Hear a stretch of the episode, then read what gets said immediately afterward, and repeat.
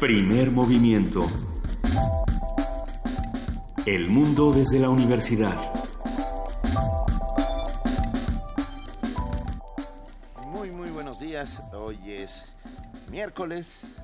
Eh, ¿Sí? Estoy cerca. Miércoles 30. 30. Miércoles 30 de noviembre del año 2016. Esto es, iba a decir estamos en Radio NAM, pero para los efectos estamos en una extensión de Radio NAM aquí en la Feria Internacional del Libro de Guadalajara, transmitiendo en vivo y en directo primer movimiento.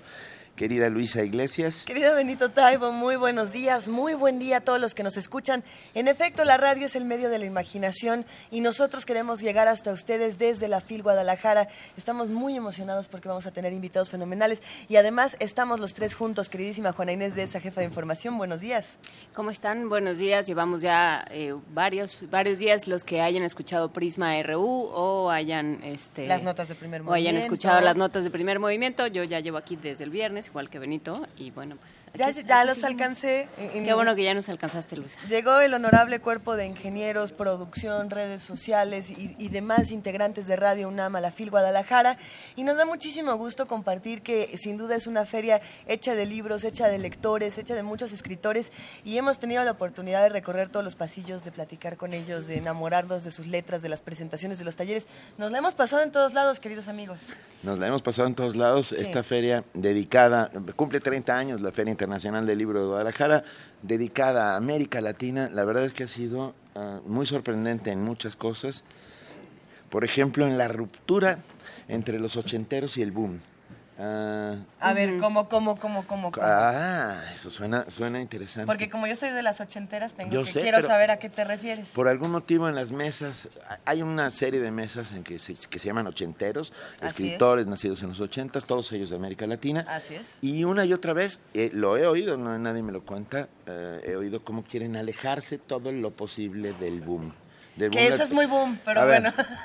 y a cuando digo boom me estoy refiriendo a Vargas Llosa, García Márquez, incluso el propio Cortázar, o sea, a ese movimiento que no fue movimiento como tal de los años 60 y 70, que cambió para siempre el panorama de la literatura latinoamericana. Entonces, como que dicen, nada, no queremos saber nada de ellos. Están pasando cosas interesantes en ese sentido y lo, lo vamos a ir platicando conforme avancen estas, eh, estas transmisiones, Benito, porque justamente cuando se presenta la, la, antología de crónica que preparó la Dirección General de Literatura de la UNAM, que está bellísima, eh, que es un ejercicio de recoger lo que se está diciendo, lo que se está escribiendo, lo que se está viviendo en América Latina, lo que dice Rosa Beltrán es lo que fue el boom en su momento es hoy la crónica latinoamericana. Y entonces ya no es el crear estos mundos fantásticos, el jugar con eh, en las lindes siempre del realismo y de lo y de lo fantástico, sino realmente hablar de lo que está sucediendo y plantarnos en esta América Latina, en una América Latina además que despertó, despertamos a la a la FIL sin, sin Fidel Castro, sin una serie de, sueños y de promesas que, que, encarnó de alguna forma Fidel Castro, y entonces estamos en una, en una nueva América Latina que, que no va hacia el boom, pero habrá que ver hacia dónde va. Yo siento que es una suerte de quitarse de encima, matar simbólicamente a la figura del padre, ¿no? Al padre, ese padre que pesaba como una losa por sobre sus cabezas, por la, por la calidad y por la fuerza de sus bueno, es que el último que queda es está aquí y se llama Mario Vargas Llosa. Pese a quien le pese. Exactamente, pero en 2016 yo creo que muchos hemos perdido a nuestros héroes, hemos perdido muchas figuras eh, para la literatura, para la política, para la música, y entonces nos preguntamos quiénes van a ser estos nuevos héroes y hay que poner atención a lo que están haciendo los jóvenes. Eh, pero tenemos muchas noticias y muchas cosas que han ocurrido aquí en la universidad, aquí en la FIL Guadalajara. Por ejemplo, ustedes saben que el libro Sunam se ganó el, el mejor stand ayer, ayer es una maravilla. Ayer cubrió, cubrimos la entrada del mariachi al stand. El Periscope estuvo. Fuimos avasallados, Juan Inés y yo, por el mariachi que venía hacia nosotros como aplanadora. Eh, pero fue muy emocionante. Estuvo bueno. El mejor stand de la Feria del Libro de Guadalajara. Que, siempre eh, se lo pelean Almadía y Libro Sunam. Es, que son diferentes, no, son diferentes categorías, por el tamaño, por ajá son distintas categorías, pero sí hay que reconocer la labor de Javier Martínez, de Leonel Sagaón, el diseñador, de toda la gente y todos nuestros amigos de Libros UNAM. De que estuvieron trabajando para que ese stand fuera lo que es hoy, ese pabellón fuera lo que es hoy. En fin, vamos a empezar. ¿Qué les parece? Venga, a trabajar. No, no hay que empezar todavía, hay que Apúrate. seguir platicando. A ver, vamos a tener miércoles de lectura el día de hoy. Hablaremos de edición académica versus edición comercial. Vamos a tener una conversación de lujo con Camilo Ayala, jefe del Departamento de Contenidos Digitales y Proyectos Especiales de la Dirección General de Publicaciones y Fomento Editorial, así como hablaremos esta mañana con Pablo Martínez Lozada, editor de Océano. Va a ser una gran conversación, pero Eh, me salté una. Editor y sin embargo amigo, Eh. me dicen aquí. Ah, sí, te saltaste una, porque antes de ello vamos a escuchar una conversación con Javier Martínez, director general de publicaciones y fomento editorial de la UNAM, hablándonos sobre la edición universitaria. Esta conversación ya la tuvieron, aquí la, la pudimos recuperar y será un gusto escucharla. La tuve yo con, con. Javier Martínez, ahorita les platico. Ahorita nos cuentas, así como será un gusto escuchar a la maestra Angélica Klen, titular de la Dirección de Danza de la UNAM, que nos va a hablar sobre el homenaje a Gloria Contreras que se dará en la Ciudad de México. En la participación de la Dirección General de Artes Visuales y del Museo Universitario de Arte Contemporáneo, el MAC, tendremos a Luis Vargas Santiago, subdirector de programas públicos, que nos habla sobre la... Esto es importantísimo Así y no es. sabes cómo lo celebro. Nueva fecha de cierre de la exposición de Anish Kapoor. Parece ser que va a estar más tiempo... ¿Más que diciembre todavía? Que nos lo diga Ah. Luis Vargas Santiago. Estará, estará Para no, digo, porque me, vienes Porque con tu sabes, regalo y tú dices, ah, sí, traes unos puros. Pues no, Bueno, vamos a dejarlo. que nos cuenten. Sí. Que nos cuenten, así como no podemos separarnos de lo que está ocurriendo en la política nacional e internacional, hoy vamos a discutir en qué va el fiscal anticorrupción. Hablaremos con Ricardo Luébano, oficial del programa de acceso a la información de artículo 19, que siempre nos tiene la mejor información. Y seguimos con las notas del día, otra nacional. Eh, perdón, estuve a punto de soltar una pequeña risa, pero lo voy a hacer lo A más ver. serio que pueda. Se llama la nota. ¿Va a regresar el dinero de Duarte? Ah, es que ya Es que dijeron que fue sí, la noticia. pero que, que en abonos chiquitos para pagar poquito.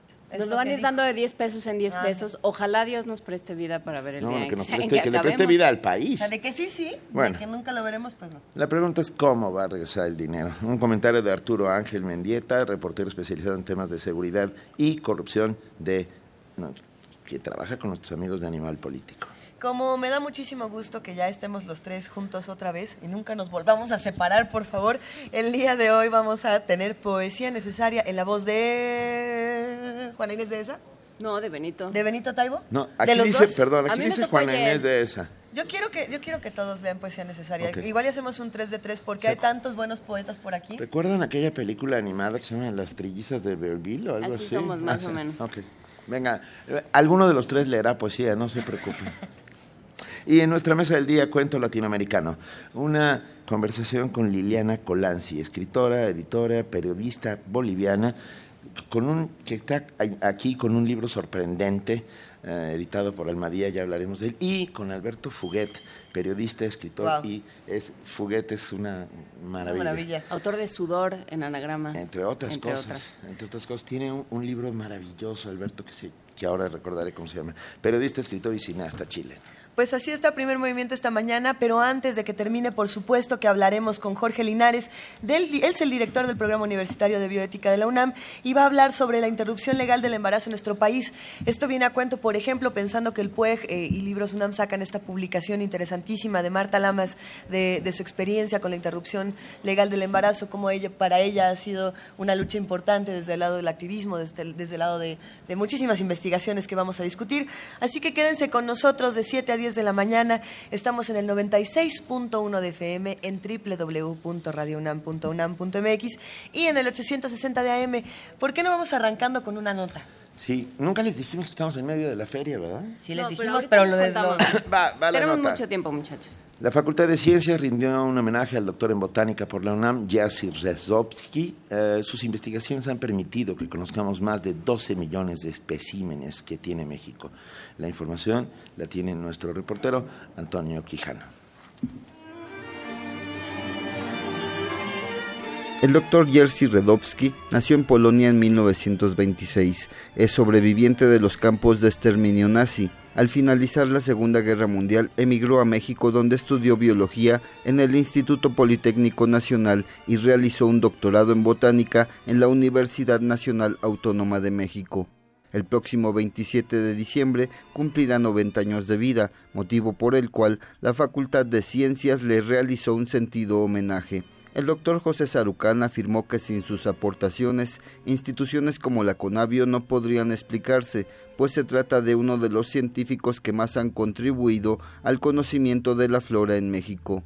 El ex rector de la UNAM indicó que hay 12 millones de especímenes en la base de datos que nuestro país tiene y algunas de ellas las ha realizado el doctor Redowski, autor de un texto emblemático, La vegetación de México. No hay una base de datos de ese tamaño para un país en el mundo bajo un solo techo. Esto se ha hecho justamente por la contribución de personas como él. Nada más en esa base de datos. Lo que tenemos de él, porque yo no tengo una noción de cuántos especímenes ha colectado él personalmente, ahí nada más hay prácticamente 48 mil colectas de Jerzy Rodowski y de Graciela y probablemente de algunos de sus alumnos. Redowski agradeció la distinción tras recordar el horror del holocausto en Europa y su llegada a nuestro país, su unión con Graciela Calderón y su interés común en la botánica.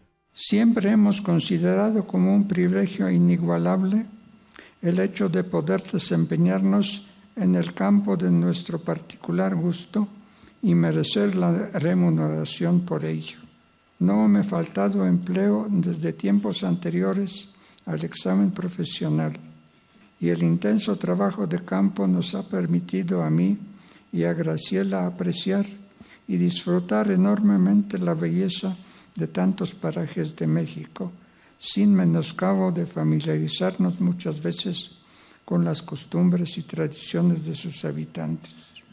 En 1999, Jerzy Redowski fue uno de los ocho científicos más importantes a nivel mundial en ser reconocido como botánico del milenio. Algunos de los herbarios más importantes del país, que por cierto ayudó a consolidar, llevan su nombre y el de su esposa Graciela Calderón. Para Radio UNAM, Antonio Quijano. Primer movimiento en la Feria Internacional del Libro de Guadalajara 2016.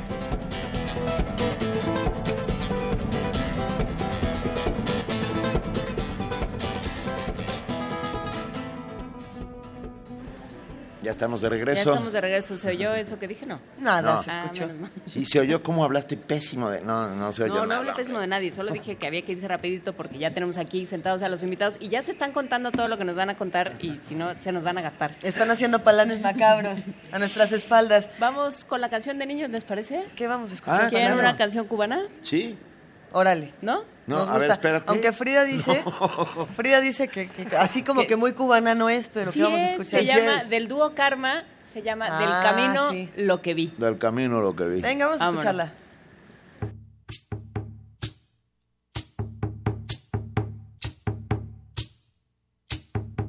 Te cuento del camino lo que vi.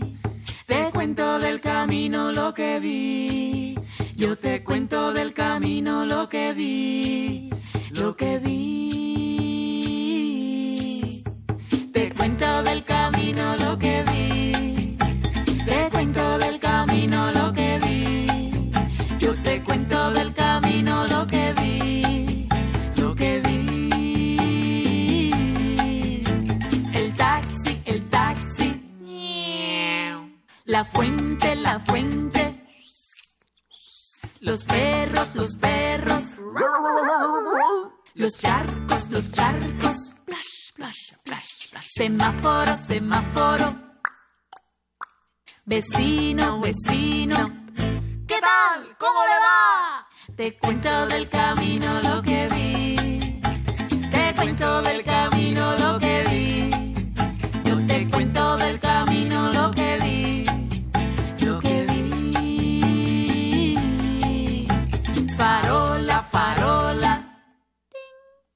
Mosquito, mosquito. Estatua, estatua. Bufanda, bufanda. Teléfono, teléfono. El grillo, el grillo.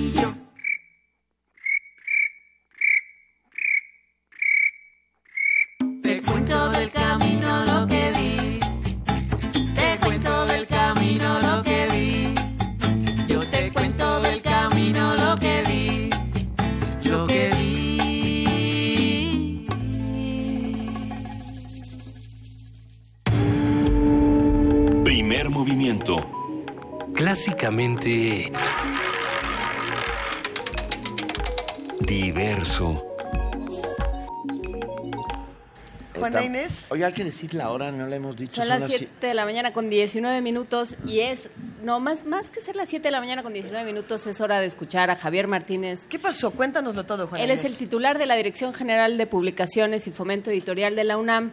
Y entonces, en un momento que estábamos, pues... ¿Relajados? No me vais a decir eso. Eh, Bueno, tuvimos como cinco minutos, cinco minutos en los que estábamos como siempre descansando y haciendo adobes. Entonces En el estábamos- bellísimo stand de Libros Estábamos en el pabellón de Libros UNAM, Hermosísimo. sentaditos y muy felices porque tiene una sala amarilla, muy amarilla, este, donde estábamos felizmente apoltronados. Y entonces le empecé a preguntar y pues como que se me prendió la grabadora, ¿verdad? Cosas que suceden este, cuando uno es reportero. Se prendió la grabadora y empezamos a platicar justamente de el tema que vamos a platicar más in extenso en un momento, sobre cuál es la labor realmente de la edición universitaria, para qué, por qué viene, por qué pensar en, en que es necesaria la presencia de la UNAM Claro. como ente editor, pero ya no solo como ente editor, sino como ente gestor de muchísimos proyectos editoriales y de muchísimas eh, eh, alianzas entre, entre profesionales del libro. Entonces, bueno, pues le fui haciendo una serie de preguntas sobre que, que no se escucharon bien porque pues, tampoco somos tan profesionales, pero ¿Cómo de que Javier no? a ¿Cómo de Javier que sí no, se le escucha, Juana a mí no, pues es que pues es que con el celular todo es más complicado. Pero A ver, vamos a escucharla. le fui haciendo una serie de preguntas sobre por qué, primero, por qué, eh, por qué venir a esta feria, cómo viene la UNAM, cómo llega la, la UNAM a, a la FIL de Guadalajara, cuál es la labor de, de la UNAM en cuanto a ente editor y gestor y, por supuesto, por qué la visión de los vencidos en chino. Eso es una maravilla de pregunta. Que francamente es lo que, de las cosas que a mí me tienen más sorprendida en esta feria. Entonces vamos a escuchar las respuestas y entramos con nuestra primera mesa del día. Abrazote a Javier Martínez. Bueno, pues yo creo que es, es un momento que esperamos todos, tanto las editoriales comerciales como todas las universidades que estamos agrupadas dentro de un espacio importante en, en esto que es la FIL Guadalajara, que tiene como invitado a América Latina y me parece que cada uno de nosotros tiene programado pues muchísimas actividades, presentaciones de libros, mesas redondas. Ahora la gran sorpresa es que prácticamente todos los stands han construido un pequeño forito porque me parece que la, la infraestructura que tiene la feria, que es enorme, que es muy eficiente, pues no, no permite que, que otro tipo de actividades un poco más acotadas para un público más pequeño puedan tener lugar. Y entonces me encuentro con que todos tenemos un forito y en todos momentos te encuentras actividades. Alguien está leyendo, alguien está leyendo poesía, está leyendo cuento y eso es muy atractivo. Yo creo que lo que le hacía falta a, a nuestra casa de estudios es provocar una mayor visibilidad de su catálogo. Pero aunque nosotros tenemos asegurada la producción en términos de que, de que el sello editorial de la universidad está conformado por 120 unidades editoras, eh, digamos, esa parte del proceso está completamente asegurado. Pero ¿qué pasaba con los libros? Y yo creo que no, so- no solo se trata de darle visibilidad a través de las redes sociales, a través de una tienda en línea, a través de ampliar la distribución, no solo en nuestra red de librerías, sino lograr socios que a nivel nacional, estos otros puntos de venta que tanto estamos deseando y peleando todos los editores universitarios, pues también pudieran mostrar el catálogo de la universidad. También hemos incrementado la visibilidad participando en ferias internacionales. Los libros de nuestra universidad ya llegan a Buenos Aires, a Colombia, a Panamá, Costa Rica, a España. Eh, estamos participando recientemente en la Feria del Libro de Pekín. Vamos ya de manera regular a la Feria del Libro de Frankfurt, a la Feria del Libro de Londres. Y me parece que cada uno de estos espacios permite una gran oportunidad para hacer esta visibilidad posible. Es ese libro que hoy estamos presentando aquí. Eh, esta es una de las novedades que se va a presentar en el marco de la FIL eh, Guadalajara de este año. El libro se presenta traducido al náhuatl y traducido al chino. La obra del maestro León Portilla en este momento acumula ya 17 traducciones. Eh, están en varios idiomas, las lenguas romances por supuesto, pero nos sorprendió mucho que en, nuestra, en una de nuestras participaciones a la Feria del Libro de Frankfurt, algunos agentes se acercaron a nosotros de China para decirnos que tenían conocimiento de esa obra, no solo de esa, sino también de otra que se llama El Reverso de la Conquista, y que algún profesor de ellos ya había tenido contacto con la obra, la conocía, la había recomendado para que entrara este título a una colección que se llama Las mejores publicaciones académicas del mundo. Así es que, de alguna manera, lo único que les hacía falta es cerrar la pinza y buscar quién tenía los derechos de esta obra. Nosotros fuimos en esa ocasión a la feria, llevábamos precisamente ese libro, contactamos y digamos que el proceso de traducción llevó cerca de un año y medio.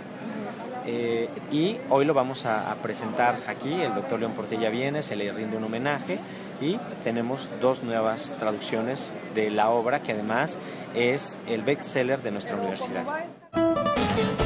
Primer movimiento desde la Feria Internacional del Libro de Guadalajara 2016.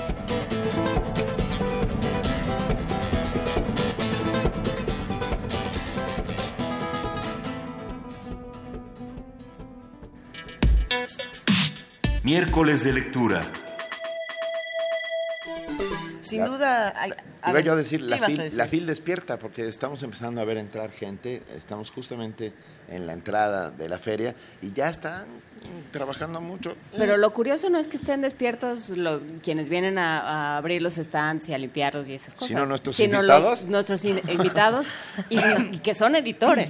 Justamente aquí en la FIL podemos ver editores académicos, como editores de- de la industria, como editores independientes, como toda clase. O los que les dan la vuelta a varios escritorios, como es el caso de uno de nuestros invitados. Vamos a platicar, vamos a ello. Sí. Hagámoslo. A ver, conversaremos sobre las sutiles diferencias y no tanto. Es que estuve a punto de decir, en esta esquina está... Sí, pero los no rudos sí, contra pero- los científicos. rudos contra científicos. Ajá. Pues ver. podrías... Ay, qué A ver. ¿quién es ya, quién? Ya lo resintió, ¿quién ¿eh? es quién? ¿Quién Ya es lo quién? resintió. Venga, están con nosotros y, no- y lo agradecemos inmensamente, sobre todo por la hora. Camilo Ayala, jefe del Departamento de Contenidos Digitales y Proyectos Especiales de la Dirección General de Publicaciones y Fomento Editorial de la UNAM. Tus tarjetas son larguísimas, Camilo. Sí, así es, así es. Venga. Y por otro lado están, sí, eh, esto es mucho más corto, Pablo Martínez Lozada, editor de Océano. Gracias. Bienvenidos los dos, muchísimas gracias por acompañarnos. No, muchísimas gracias por amanecer entre libros y entre amigos. Entre libros y entre amigos, bonito, como nos gusta gracias. despertar. Eh, estábamos hablando entonces de las diferentes ramas de la edición y de cómo pueden coexistir en, en estos tiempos donde hay tantos libros y todos los libros quieren encontrar a sus lectores. Entonces, tenemos por un lado la edición académica, como por el otro está toda esta eh, eh, edición que tiene otro tipo de libertades y otro tipo también de restricciones. ¿Por dónde le entramos a este tema, Camilo? Bueno, eh, hay, que, hay que comentar que de hecho la, la figura del editor sale de las universidades. Las universidades más, eh, o las editoriales más antiguas que Sí. prevalecen son la Oxford y Cambridge. Eh, las la figura de la universidad que procede del siglo XIII, de hecho, eh, desprende la edición por una razón natural, la cultura del libro, que está unida a, la- a la- a lo que es la labor del estudioso, del investigador. En ese sentido, eh, nace el- el- el- la edición. Y también nace, curiosamente, lo que es la figura del librero. La comercialización del libro surge de tiendas especializadas hechas por universidades. Eso mismo pasa en México. La UNAM es, de hecho, la, editorial decana de eh, las universidades mexicanas, de las editoriales mexicanas. Eh, nace en 1910 como editora y en la década de 1950 crea librerías universitarias eh, que se convierten, tanto en la edición como en la librería, como un modelo para las otras universidades. En ese sentido, bueno, siempre ha habido una presencia fuerte de las universidades en la edición. Y en los últimos años, eh, con las nuevas tecnologías, ha eh, sucedido esto eh, de manera más, más fuerte. 9% de la edición en América Latina la hacen las universidades, 30% se hace en el mundo anglosajón y en México eh, se decía que era un 20%, pero ahora sabemos que es un 16%. Eso es lo que eh, es la huella de la universidad en general, no solo de la UNAM, en, en esto. Y la UNAM en sí eh, tiene también una presencia en- enorme. Ustedes comentaban que ganamos el, el stand de la FIL Guadalajara en su ramo platino, que es el, el- mayor, pero también, por ejemplo, eh, hace unos meses, hace unas semanas, ganamos la mayoría de los premios al arte editorial en Caniem. Eh, Importantísimo. importantísimo. Nada más para los amigos que no sepan, Caniem es la Cámara Nacional de la Industria Editorial Mexicana. Sí, sí. O sea, y los premios son, eh, premian a toda la industria. Estamos, de hecho, en eh, la Feria Internacional del Libro más importante de- en lengua española, que está unida a la labor de una universidad, la Universidad de Guadalajara, así como la, la feria más emblemática de México, digamos la Feria de Minería, está unida a lo que es eh, la organización de la UNAM. Entonces, las universidades tienen esa, esa presencia. Sí, y hay que platicar de también de cuando esto se volvió negocio, ¿no? De Maguncia, de érase una vez en Maguncia, ¿no? Cuando Gutenberg empieza a... Claro, a Eh, democratizar. eh, el cuando, cuando Gutenberg empieza a darle vueltas a su maquinita y se empieza a dar cuenta de que, de que puede ser negocio, se, se empieza a convertir también en una industria, ¿no? Una industria además que eso lo ha trabajado muchísimo la maestra Marina Garone, la doctora Marina Garone Gravier del Instituto de, Investigaciones Bibliográficas, eh, ha trabajado mucho la, el tra- el- la labor de las mujeres dentro de la vida editorial y dentro de la industria editorial. ¿En qué momento, Pablo Martínez, mm, decidimos, quién decidió que todos los libros eran negocio? Bueno, alguien que tenía una visión que después este, empezó a, tomar la verdadera dimensión de su visión inicial.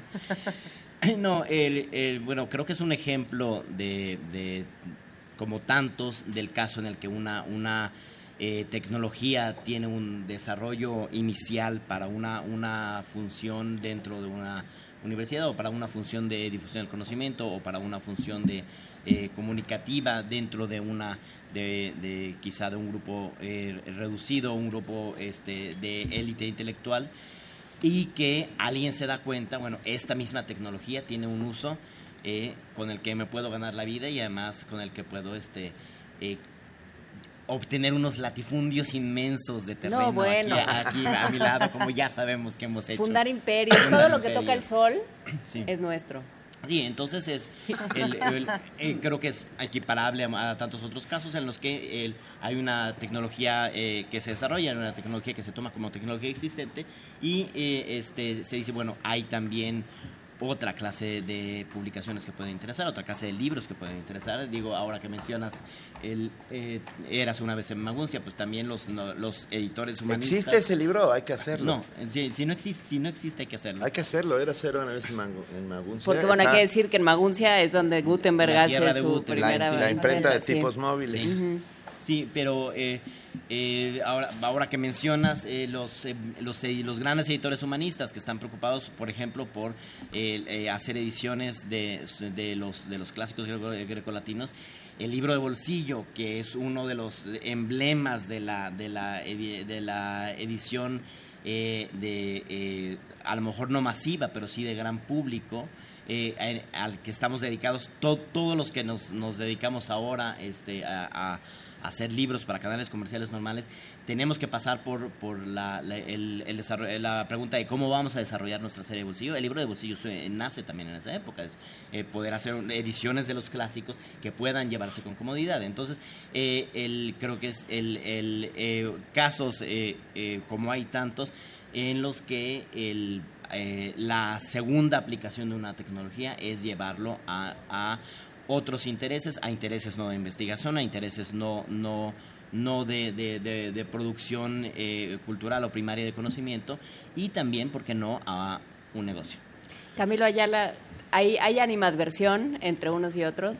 No, miras, no, no. miras Están con sentados, desdén. están sentados juntos, ¿eh? Sí, pero es que Pa- Pablo es muy tramposo porque él viene también de edición académica. Él viene del Fondo de Cultura en algún momento y de la UAM, en algún momento de su negro pasado. Entonces, a ver, No están peleadas unas con No, otras. bueno, de, de hecho, no tenemos Oye, a nosotros... mí me editó la... a mí también. Saludos a nuestros queridos amigos de la UAM.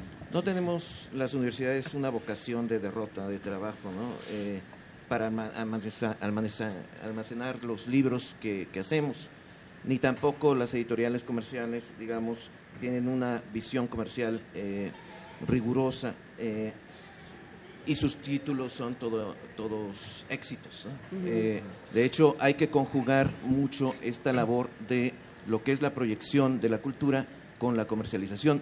y se hizo desde un inicio, ¿no? Gutenberg tenía por principales eh, clientes, o esa era la visión, eh, porque bueno, hay que recordar que él eh, no comenzó a vender los libros que hizo, eh, ni siquiera la Biblia en sí, eran sus clientes las universidades.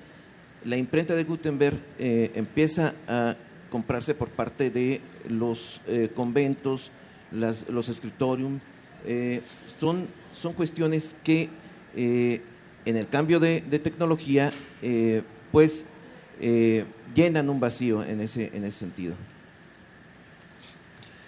Me quedé pensando, es que es muy curioso, me quedé pensando en las formas de editar, Sí. las que es que parecería que están muy eh, desligadas una de otra, o sea, la decisión de cómo se edita un libro académico que pasa por una cantidad de filtros, comités, consejos, eh, evaluaciones, etcétera, etcétera, y simultáneamente el libro, y voy a poner comillas, comercial, en que pasa por casi los mismos filtros y a veces todavía más duros porque los criterios, ¿cuáles son los criterios en uno y otro caso? Para que nuestros amigos entiendan eh, cuáles serían las esas sutiles diferencias de las que estamos hablando desde el principio Sí. de esta conversación. Yo Pablo. quiero, yo quiero, como dice Juana, que siempre soy muy tramposo, yo quiero este, hacer una trampa y partir de, el, de, de similitudes generales para luego entender, entender cuáles son nuestras diferencias. Eh, el- muchas eh, personas que han trabajado conmigo, ya sea que que- con, con las que hemos tenido este, colaboración o gente que ha trabajado mi- a mi cargo o las pocas veces en que he dado alguna clasecita suelta sobre, sobre cuestiones de procesos editoriales o sobre decisiones editoriales, eh, yo insisto en, en, en- en algo que a simple vista parece muy sencillo, pero que creo que nos, nos, nos resuelve varios de estos, de estos, de estos cuestionamientos, que es el, yo siempre, el, cuando me pongo eh, de maestro o de jefe socrático este, y mala onda, pregunto, ¿cuál es la pregunta más importante que te tienes que hacer respecto de un libro? Entonces a veces se ponen los ojos de plato y, eh, no, que sí, se va a vender mucho, que sí está muy bonito, que sí me gusta el autor. No, la pregunta que más importante creo de que se puede hacer uno sobre un libro es, ¿para quién es este libro? ¿Por qué? Porque está el primero, si no logras responder esa pregunta, No puedes estar trabajando con ese libro y o te retiras o tienes que aprender más sobre ese libro. Y después esa pregunta realmente eh, guía todo el camino de la, la edición. Primero, guía la, la- la pregunta sobre si tienes o no que, sobre si debes o no publicar ese libro en la instancia en la que estás. En, sea una editorial comercial, sea una editorial eh, académica, sea una, una editorial que se dedique más a la divulgación, una editorial de gran grupo, una editorial independiente. Pero después la misma pregunta te va informando todos los siguientes pasos, te va informando cómo de- eh, en qué línea debe entrar, cómo debes, eh, cómo debes editarlo, a quién debes asignar la traducción y con qué criterios, cómo debe ser la portada, cómo, cuál debe ser el, el- el criterio de, para relacionar notas y bibliografía, ¿no? Eh, eh, qué, qué texto debe ir en la cuarta de foros. Entonces, realmente esa pregunta idealmente nos la tenemos que hacer todos y en, creo que en ningún área eh, eh, editorial es eh, muy obvia la respuesta. A lo mejor podría parecer obvia la respuesta en el caso de los libros de texto, que es, bueno, el, el libro es para los alumnos y para sus maestros, aunque en realidad el libro también es para eh, quien las instancias de las eh, autoridades educativas que deciden los contenidos de los libros y que evalúan los libros. Sí. Pero finalmente, eh, eh, en ambos lados nos hacemos las mismas preguntas. Las respuestas son necesariamente distintas y en ese momento a veces son distintas por la naturaleza de quienes somos y a partir de, de esa diferencia ya comienzan varias diferencias de actuación, varias diferencias de decisiones de afrontar el proceso editorial, de afrontar la relación con el autor, pero creo que todo tiene que llevar a lo mismo, este, que es pensar en el lector. Pensar en el lector, eh, Camilo. Pensar en el caso de la edición académica, esto cómo es, porque por un lado hay una, por supuesto, una conciencia del lector, pero hay una conciencia del autor muy fuerte. ¿Qué- cómo, cómo, se, ¿Cómo se lleva esto?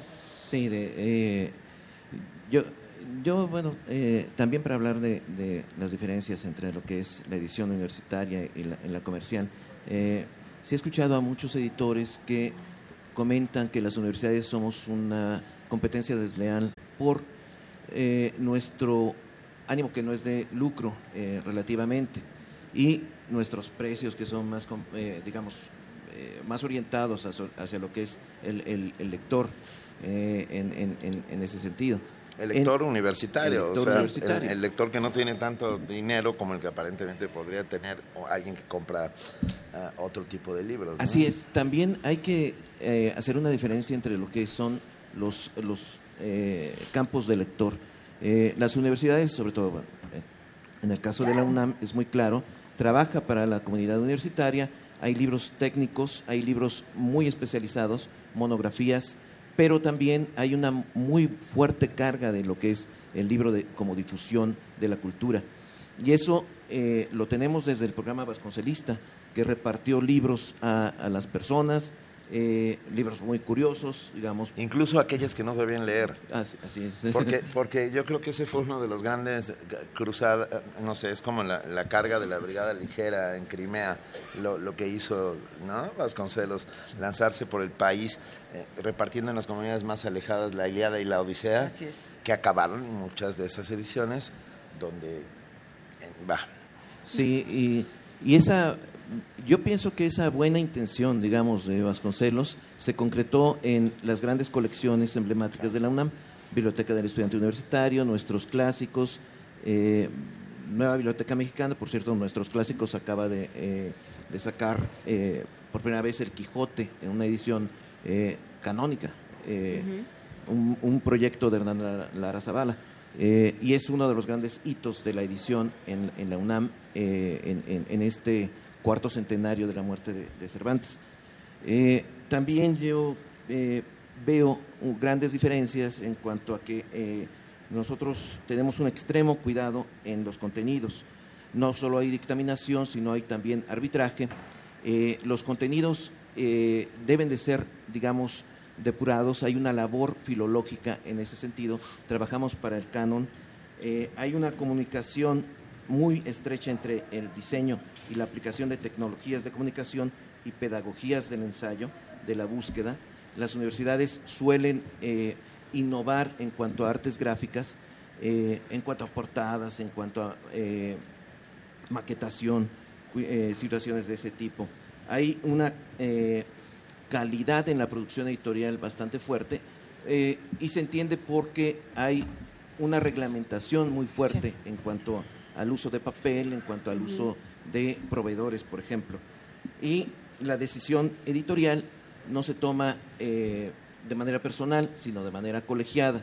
Esto también acarrea muchos problemas, pero en principio es eh, lo que hacen los comités editoriales, que son órganos donde hay investigadores, hay académicos, pues eh, ven otros puntos de vista más allá de lo que es la edi- edición. Ahora, las universidades también reflexionan sobre su actividad editora, son las que buscan la razón de ser de su, eh, de su situación, eh, de su... eh, hay una especie de examen de la cuestión frecuentemente en coloquios, en congresos y además en esos congresos, en esos eventos, se tiende mucho a enfrentar el- el- el futuro con esas reflexiones. Yo me, quedé pensando en, lo que estábamos diciendo en esta conversación, sobre todo en cómo se puede discutir desde el punto de vista de los editores, cómo se puede discutir desde el punto de vista de los lectores. Y pensando, pensando en esto, eh, yo desde el día de ayer me puse a platicar con muchos de los lectores que están precisamente aquí en la feria, para ver eh, cómo estaban viviendo esto. Y se me hizo lo más curioso que me decían, no, yo no, yo no quiero libros este, universitarios porque no les entiendo, porque esos son los que no se entienden. Y dije, ah, ok, perfecto. Entonces me fui por otros lados a preguntar. y, no, esos son los libros comerciales, decían de las otras editoriales. Y esos no tienen ningún contenido. Y dije, bueno, pues ¿cuáles son los buenos libros? ¿No? Porque si, si ni los comerciales, ni los académicos, ni los nada, porque tenemos un prejuicio como lectores. Ese es el asunto. Y, si nosotros estamos, eh, si- digamos, preservando el prejuicio desde la editorial, hay un problema. A mí me gustaría pensar cómo se le quita lo solemne a lo académico y también cómo se le quita lo extracomercial a lo que ya es comercial. No, no sé cómo, cómo se encuentran este tipo de equilibrios, porque finalmente sin lectores no habrá libros, que eso es algo que a mí siempre me llamado la atención. Pablo. ¿Qué le- ¿Cómo le hacemos, Pablo? Mira, eh, es que yo sonrío porque yo present- aparte de que yo he Esta discusión desde- te ha tocado en los dos me, lados. Me ha tocado, sí, me ha tocado en los dos lados, este, incluso me, me- me ha tocado desde, desde la edición de una revista que uno puede ver pasar las cosas este, y ver, ver a los editores de libros peleándose. No, y me tocó en una, de- hace varios años en un diplomado, en donde la, la, la mitad del, del- de los integrantes estaban... eh, eh, trabajando en editoriales universidades y la, más o menos la otra mitad en editoriales comerciales. Ajá. Y yo estaba en medio, entonces yo me divertía mucho oyendo las discusiones porque eran, eh, en muchos casos, varios de los compañeros discutían desde la sordera, ¿no? Desde, desde decir, bueno, yo hago libros así, por lo tanto... Porque que así no son los- y ya. Y por lo tanto, tú que no los haces así, estás haciéndolo mal. ¿no? Eh, le puedo irme a hacer una, una respuesta muy facilota a la, a la pregunta que acabas de hacer y cuáles son los buenos libros. Pues los buenos libros son los que están bien hechos y pensando en para qué son, para quién son. O los que a uno le gustan. A los O que los no que a le uno le gustan, gustan. que esa es la otra. Pero eh, digamos, esa puede ser una perspectiva de, de lector o puede ser una perspectiva también de, eh, de si, si eh, tienes eh, como editor una editorial que, en la que tienes derecho a, a tu sello, a imprimir Sí. tu sello personal y solo por decisiones personales, ¿no? El, creo que la, la- sí existen estos, estos, estos prejuicios o estas visiones, eh, pero bueno, eh, por un lado, eh, como, como ya comentó Carlos, la universidad, la Camilo. edición universitaria no es tan, no es Camilo. tan- Camilo. Sí, sí, sí. Eh, son las siete y pico de la mañana, perdón. Está bien, bueno, yo nada más para que, para- porque alguien que Sí. acaba de despertar va a decir cuál Carlos. ¿Cuál Carlos? ¿En qué momento entró Carlos a esta ¿Dónde está discusión? No, este, eh, Camilo comenta, bueno, el, eh, y, y con justa razón, la edición universitaria tiene muchísimos más eh, eh, eh, rubros, muchísimos más eh, matices, muchos más cajones de los que de los que uno piensa cuando uno piensa, si solo piensas en que la edición universitaria es la el, el estudio sobre anatomía dental o sobre topología diferencial. Eh, el, eh, no aplicada. ¿no? Sí, es- eh, va a ser el tema de mañana, yo lo sé. En marzo, en marzo de 1995 en una región cerca de Topolobampo. Exactamente. Topología de Topolobampo. Yo creo que ese es, ese es, un, ese es un buen poemario. este, sí, no, sino que hay una, eh, luego, eh, ligada a la, a la labor, este, eh, eh, de- tanto investigación como do- docencia, la, la edición universitaria también tiene eh, eh, toda esta edición de, de- de divulgación. La- las editoriales universitarias siempre han sido fundamentales para, para este, eh, eh, de la edición literaria. Sí. Y por otra parte, el, uno, uno si, si está uno acostumbrado a hacer libros académicos o a pensar, bueno, mi- todos mis autores este, tienen doctorado, son candidatos a ello, o están, este, el- el- son, este... eh, O postdoctores, ¿ya? so- sí, postdoctores, eh, y te acercas y te acercas a, a- a un stand como el nuestro y lo primero que ves es un libro sobre moda o, lo pri- o un libro sobre cómo sobrellevar este el rompimiento amoroso, dices, ah, pues, es una frivolidad y qué estoy diciendo ahí. Pero finalmente, este, ¿qué, eh, ¿qué ocurre con esa clase de libros? El, los estamos haciendo con, con los mismos procesos primero. Eh, al igual que ahora que hablabas tú de los de los de los precios, pues sí, lo- los precios tienen distintas distintas razones de ser. En el momento en que estás este eh, en el que de tu precio depende la recuperación de, eh, y, la obtención de una de un margen de ganancia el- la, manera en que estructuras tu precio tiene que ser otro criterio, pero pues finalmente el, eh, también tu precio depende de cómo, de cómo este, eh, ejer- ejerzas tu dinero. Creo que una, una, algo que en lo que yo creo que eh, varios editores que se sentirían iluminados de ver que, que la otra parte padece exactamente lo mismo, es cuando piensas, salvo que seas dueño de, de tu editorial, el dinero para hacer los libros no es tuyo. Son recursos de tu institución, son recursos del Estado o son recursos que pertenecen a los dueños y los accionistas de la editorial en una editorial. O a los autores. O a los autores en, algo- eh, en, alguna ocasión. O si, si, tu, si tu libro fue patrocinado, yupi, qué bueno que me patrocinaron el libro, el dinero es de tu, de tu patrocinador, ¿no? A ver, y ya para cerrar, porque, porque ya se nos viene el tiempo encima. Ay, perdón, Benito, muy ¿tú tienes rápidamente, es que nuestros amigos que hacen comunidad diariamente con nosotros están rápidamente interviniendo en esta conversación y el licenciado Vidriera nos escribe, dice, el libro sobre los albores de la imprenta ya existe, se llama La aparición del libro de Lucien Febre y H.J. Martin. En la colección libros sobre libros de- Sí. del Fondo de Cultura Económica. Eso. ¿Coeditado todavía por Libraria ese? Sí, coeditado Sí, por Libraria sí. todavía. Saludos a Tomás sí, Granado. hay- hay Pero varios cuando hablábamos de Maguncia, yo pensé en una novela, por Sí. ejemplo. Y Sí. lo que haría falta a lo mejor es una novela. Y estas Hay, son hay las- hasta hay- un musical. Hasta Hay un, se llama musical. Gutenberg the Musical. ¿En serio? Duró como 10 segundos más o menos. En cartelera. cartelera, no sé por qué. Porque de verdad la gente no es muy rara. contando el ensayo general con público. Sí. Sí, hay varios títulos de, bueno, historia de letras y eh, hay una novela que acaba de salir, bueno, el autor se me va, pero es eh, sobre el, el impresor veneciano, es sobre la vida de Aldo Manucio. Sí. Entonces, Ay, ¿de eh, quién es esta novela? Ahorita me acuerdo. Ahorita nos acordamos, Camilo, ya le Pero a ver, subimos a redes sociales. Los dos sí. traen, los dos traen eh, pabellones, los dos traen libros. ¿Qué libros de los que cuidaron? Porque eh, Para irle cerrando, sí. el término de cuidado editorial yo creo que es muy acertado. Cariñito. ¿Qué libros cuidaron y qué libros traen a esta feria cada uno en su en su diferente rubro y en sus en sus diferentes casas? ¿Qué traen que les entusiasma? Precisamente eh, ahora que hablaban de eh, la- las eh, grandes diferencias y la, historia del, del- del libro, hay, eh, hubo un coloquio hace tiempo, un congreso que se llamó Las Edades del Libro, y estamos presentando, la UNAM, una selección de las mejores ponencias, o las mejores ponencias, además intervenidas, en un libro que se llama De la piedra al pixel eh, coordinado por Isabel Galina, Marina Garone. eh,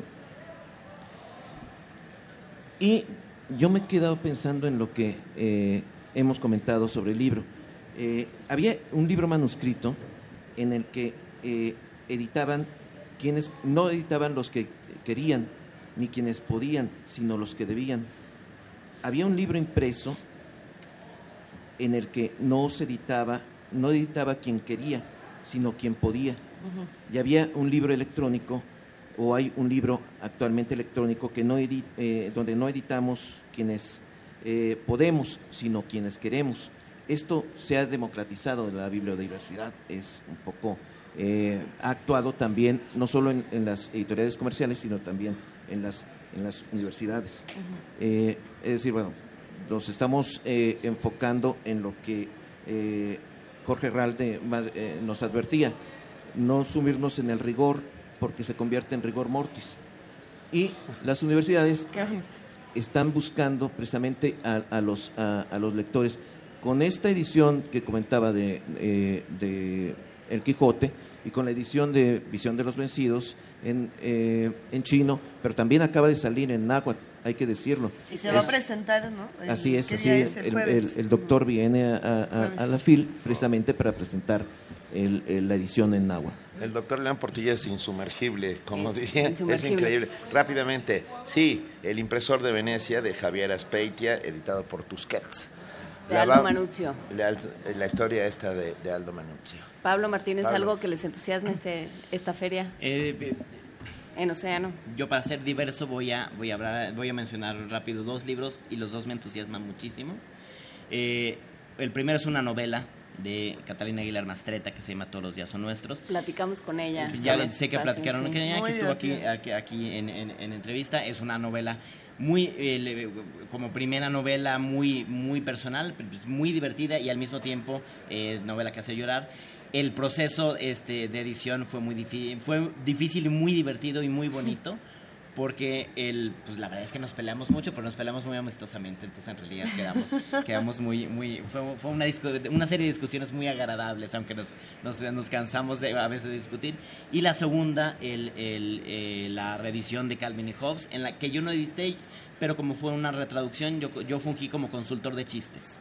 Ah, y ahí fue, ¡Qué cuando, bonito! ahí fue cuando discutíamos cómo traducir trick or treat. ¿Fue Ajá, para no, eso? no fue para eso, fue para otro, pero, pero no. Oye, el- perdón, pero yo quiero otros. esa chamba, consultor de chistes. Sí, sí, este... de- ¿Puedo, ¿Puedo en algún la lado única que te fichar? falta. Pues podemos, ¿No podemos puedo fichar? Podemos hacer audiciones. Ok, podemos hacer audiciones, Qué, venga. qué gusto Perfecto. charlar con ustedes esta mañana, con Camilo Ayala y con Pablo Martínez Lozada. Eh, son puntos de vista contrastados que finalmente están buscando las mismas cosas, ¿no? Y eso, y eso es lo más bello, buscar lectores y que los libros se encuentren al lector así como el lector a, a su libro y que sea una relación simbiótica. Está bastante bueno. Muchas gracias por haber estado esta mañana con Y nosotros. la palabra mágica y clave aquí es leer. ¿Cuál? ¿Leer? Eh, no leer. Leer. Ah, bueno, Leer. nomás para dejarlo claro. Va. Gracias. Muchísimas gracias y muchos, Gracias. muchos Gracias a los dos. Acá Gracias. seguimos en primer movimiento. Buena feria. Primer movimiento en la Feria Internacional del Libro de Guadalajara 2016.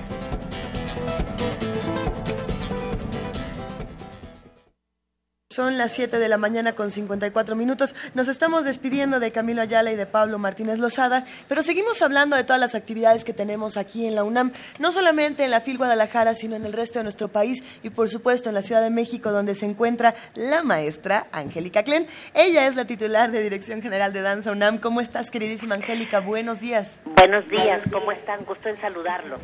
El gusto es todo nuestro, como siempre, queridísima Angélica. Pensando que la danza es un derecho, la mejor manera de ejercerlo es ir a bailar, ir a ver espectáculos de danza, sumarnos a los homenajes que hay en todo el país. Cuéntanos, por favor, ¿qué, qué hay con Gloria Contreras últimamente? Pues fíjate que, que les quiero compartir que el día de mañana, jueves primero de diciembre, la Secretaría de Cultura y el Instituto Nacional de Bellas Artes realizan un homenaje a la maestra Gloria Contreras.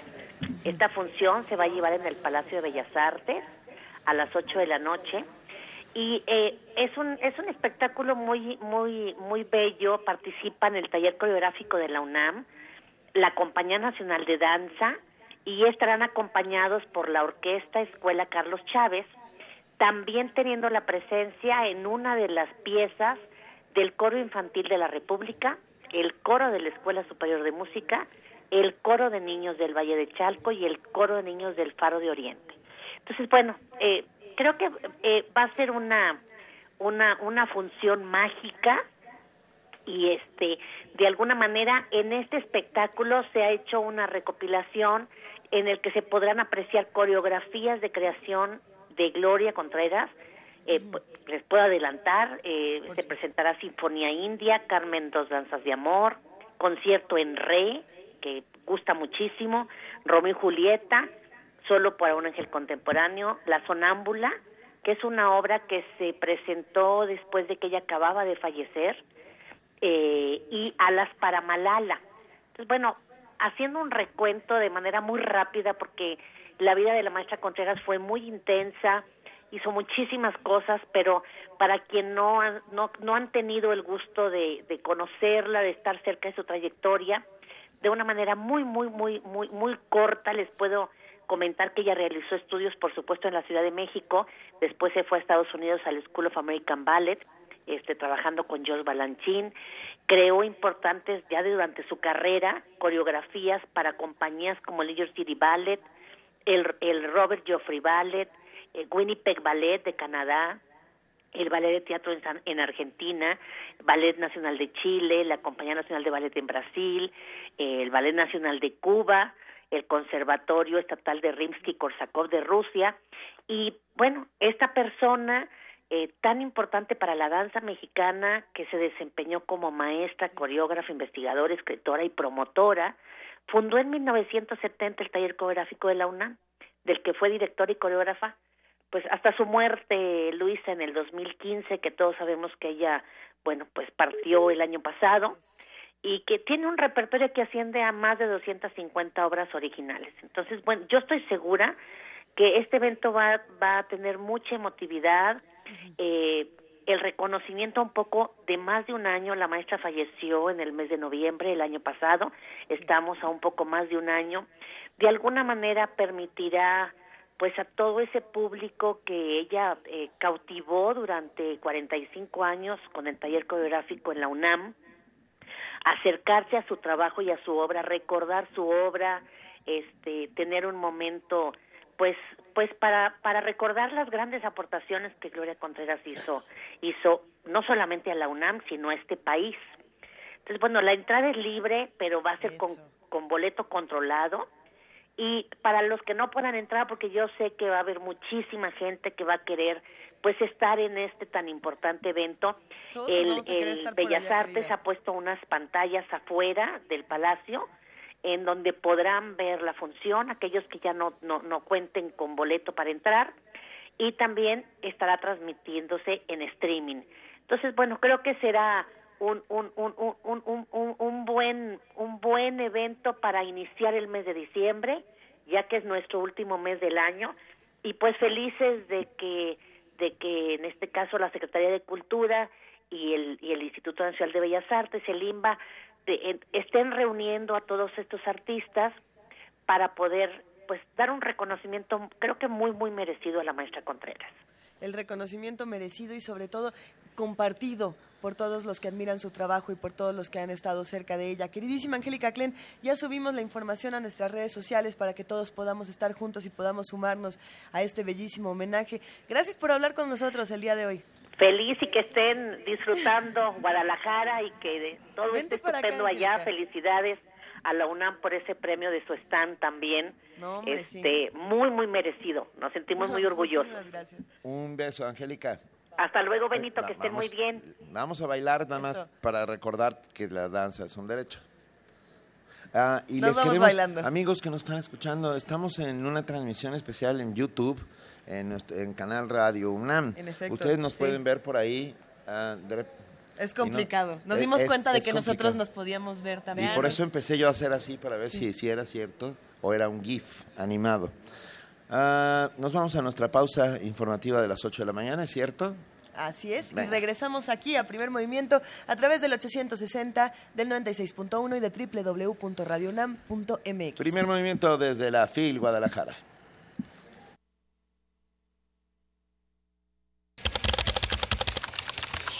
Informativo. La UNAM. La guerra contra las drogas ha sido un fracaso pues no ha dado resultados en materia de salud ni de seguridad con respecto a lo que ocurría hace 10 años, cuando nos lanzamos sin un diagnóstico claro y sin objetivos explícitos a esta lucha que no tiene sentido, coincidieron especialistas en la UNAM. Habla Andrew Friedman, director de la Coordinación de Marihuana del Estado de Colorado. Si quieres crecimiento económico, entonces estás hablando de un sistema basado en el mercado. Si estás hablando de la justicia y no aumentar el consumo, podrías estar hablando de un sistema más controlado y no basado en el mercado. Y entonces, ¿cuáles son tus objetivos al legalizar? Si la legalización es lo que quieres hacer, entonces no vas a poder determinar cuál modelo es eh, mejor para ustedes si no tienen este tipo de meta. Nacional. La Procuraduría General de la República informó que dos empresas que recibieron recursos desviados del erario de Veracruz por Javier Duarte acordaron devolver 421 millones de pesos a la tesorería estatal. Monte Alejandro Rubido fue designado al frente de la unidad de gobierno de la Secretaría de Gobernación. René Juárez Cisneros, subsecretario de Gobierno de la Dependencia, dio posesión del cargo al funcionario que salió de la Comisión Nacional de Seguridad después de la fuga de Joaquín El Chapo Guzmán del penal de máxima seguridad del Altiplano. El exgobernador de Zacatecas, Miguel Alonso Reyes, fue nombrado director general del Fondo Nacional de Fomento al Turismo. La designación fue hecha por Enrique de la Madrid, titular de Turismo. Economía y finanzas. Juan Pablo Castañón, presidente del Consejo Coordinador Empresarial, informó que aumentó 25% la cifra de empresas víctimas del crimen, lo que representó un costo de 138.900 millones de pesos en 2015. Exigió a las autoridades garantizar la seguridad para los empresarios. El Senado designó como miembro de la Junta de Gobierno del Banco de México a Alejandro Díaz de León, quien desempeñará el cargo del 1 de enero de 2017 a 31 de diciembre de 2024. Osvaldo Santín, jefe del Servicio de Administración Tributaria, reveló que se verificarán a más de 10.000 compañías que podrían estar simulando operaciones de hasta 300 mil millones de pesos. Adelantó que de ser detectadas irregularidades, se eliminarán las actividades fiscales que hayan tenido. Internacional.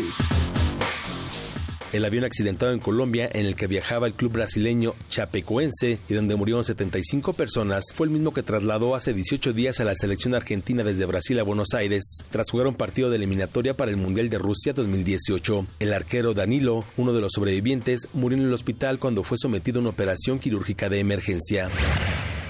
El Papa Francisco envió un mensaje de solidaridad con los familiares y amigos de las víctimas del accidente aéreo en Colombia.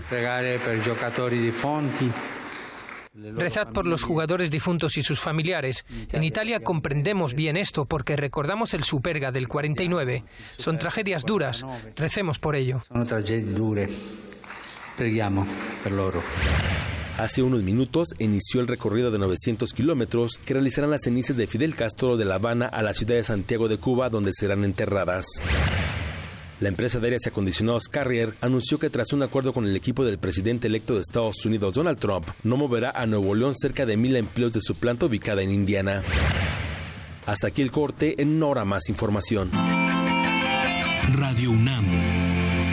Clásicamente informativa.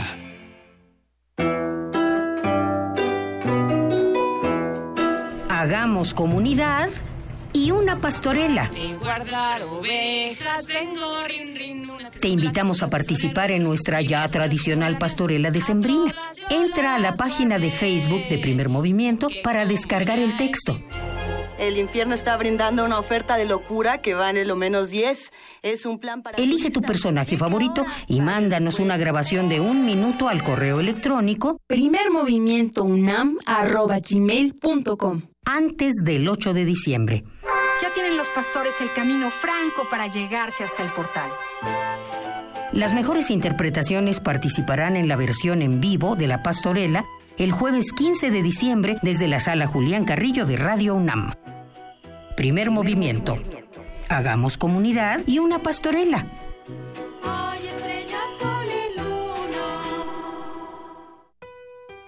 Abrir puertas. Perder el miedo. Abrazar lo nuevo. Aprender. Especializarte. Basta que quieras dar el paso. Atrévete con los cursos y diplomados que la UNAM tiene para ti. Ingresa a docencia.tic.unam.mx y lánzate a una nueva aventura que cambiará tu vida. Vive plenamente tu vida digital. Dirección General de Cómputo y de Tecnologías de Información y Comunicación, UNAM. Este mensaje es para ti. Hoy te queremos dar las gracias por no olvidar tu responsabilidad ciudadana. Muy pronto, lo que empezó como una idea se convertirá en una realidad. A ti, que propusiste y decidiste un proyecto para mejorar tu colonia con el presupuesto participativo, y a quienes decidieron representar a su colonia o pueblo, ahora es tiempo de darle seguimiento al proyecto ganador. Ya hablaste por tu colonia, ahora exige que se cumpla. Te esperamos el próximo año con una nueva idea. Instituto Electoral del Distrito Federal. Porque el alcoholismo es una cuestión de salud y no de vergüenza. Soy mujer y soy alcohólica. La enfermedad del alcoholismo no respeta edad, sexo ni posición social. En Alcohólicos Anónimos somos hombres y mujeres con una nueva vida, vida que deseamos compartir. Asiste a AA, encontrarás respeto y comprensión. Para mayores informes en cualquier punto de la República, acude al grupo de tu comunidad. Corporación de Servicios Tradicionales de Alcohólicos Anónimos, Sección México, 5705-5802, servicios gratuitos. Tengo derecho a vestirme como yo quiera, sin que me juzguen. En mi trabajo reconocemos que todas y todos tenemos las mismas capacidades. Mi éxito en el trabajo no depende de mi cuerpo. No tengo derecho a hacer insinuaciones sexuales a las mujeres sin su consentimiento. Quiero caminar por las calles o usar el transporte público sin recibir agravios ni ofensas a mi cuerpo. Por una cultura de respeto al cuerpo y los derechos de las mujeres. Si vives una situación de violencia, estamos contigo. Visita www.gov.mx diagonal Mujeres sin Violencia. Secretaría de Gobernación. Escucha, disfruta y descarga cultura gratis. Hola, soy Beatriz Escalante y estoy en descargacultura.unam. Estrenos. Disfruta la nueva serie Hablemos de Ópera, a cargo de Gerardo Kleinburg. Tratar de contarles el principio de este cuento llamado ópera, en tanto género, en tanto una forma de aproximarnos hacia una suma de artes particularmente afortunada. Visita www.descargacultura.unam.mx. Búscanos en redes sociales, en Facebook como Primer Movimiento UNAM y en Twitter como P Movimiento o escríbenos un correo a primermovimientounam@gmail.com.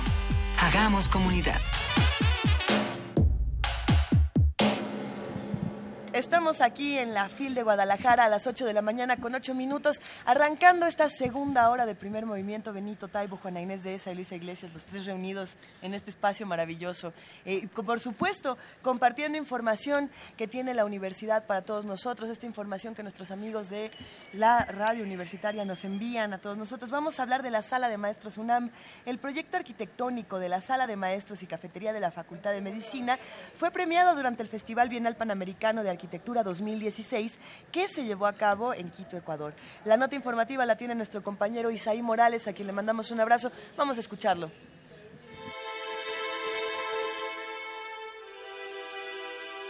El Ágora de la Casa de la Cultura en Quito, Ecuador, fue sede del Festival Bienal Panamericano de Arquitectura 2016, donde el proyecto Tutorías, Sala de Maestros y Cafetería para la Facultad de Medicina de UNAM fue premiado. La construcción se desarrolló en dos niveles. El primero es el sótano, donde alumnos y profesores pueden interactuar en tutorías, y en el segundo, donde se encuentra la cafetería. En entrevista para Radio UNAM, César Pérez Becerril, académico de la Facultad de Arquitectura y encargado del proyecto, explicó sus características. Tiene una gran presencia de la arquitectura prehispánica a la que nosotros pertenecemos. ¿no? Entonces, esos espacios de la arquitectura, esos espacios abiertos de nuestra arquitectura prehispánica, pues este, se vieron inculcados en generar una gran plaza previa en dejar un gran espacio abierto, todo cubierto de piedra, con este con entre calles abiertas con la referencia al campus central de Ciudad Universitaria y debajo de esa gran plaza hay un sótano en donde se generan los espacios requeridos por la propia facultad, que son espacios en donde la enseñanza actual requiere una mejor y más directa relación de maestros-alumnos. Entonces se generaron espacios de tutorías, salas de maestros, en donde pues los propios académicos pueden tener una relación más directa con los estudiantes. Y todo ese espacio está enterrado y la cubierta es una plaza, un espacio abierto y genera una relación y un convivio con el espacio en general, natural, ¿no? El proyecto arquitectónico tardó siete años en desarrollarse y fue consultado con la Facultad de Medicina. El análisis de la propuesta fue revisado por el Subcomité Técnico del Patrimonio de la UNAM, mientras que la aprobación del proyecto arquitectónico fue avalado por los Institutos Nacionales de Bellas Artes y de Antropología e Historia. El proyectista universitario explicó qué significa para la UNAM ser reconocido en la Bienal Panamericana Quito 2016 un gran esfuerzo por parte de las autoridades, por parte de, propiamente de la universidad, de generar y respetar su, su, arquitectura, de respetar y seguir siendo la casa de estudios más importante de este país, que está a la vanguardia y bueno, del respeto de su propia historia, dando ejemplos como, como este, ¿no? Irlos trabajando con paciencia y, y con constancia la arquitectura no se hace sola. Ahorita lo que estamos viviendo es, es un momento, pero pues este momento lleva atrás más de nueve años de trabajo, de conciliación, de negociación, de visitas, de presentaciones y pues de una gran constancia por parte de los directivos y en este caso pues las autoridades de la universidad. El festival más importante de América Latina premió y expuso los mejores proyectos arquitectónicos de la región, con un enfoque sustentable para el porvenir de las sociedades. Además, es el único concurso a nivel mundial con una categoría de rehabilitación y reciclaje, tras tomar la decisión de retirar premios económicos y ampliar el número de galardonados. Mostró una visión extensa de lo que es el urbanismo en el continente. Para Radio UNAM, Isai Morales.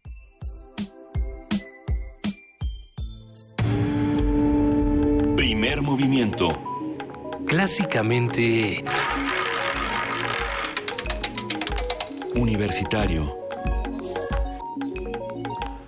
Son, ¿sí? Eh, 8 de la mañana con 12 minutos desde la tiempo Phil Guadalajara. que es un tiempo muy extraño. Nadie Eh, Lo- sabe cómo avanza A ver, el lo dirás de broma, pero la Phil Guadalajara te puede dar el síndrome en Las Vegas. Nunca sabes si es de día o de noche.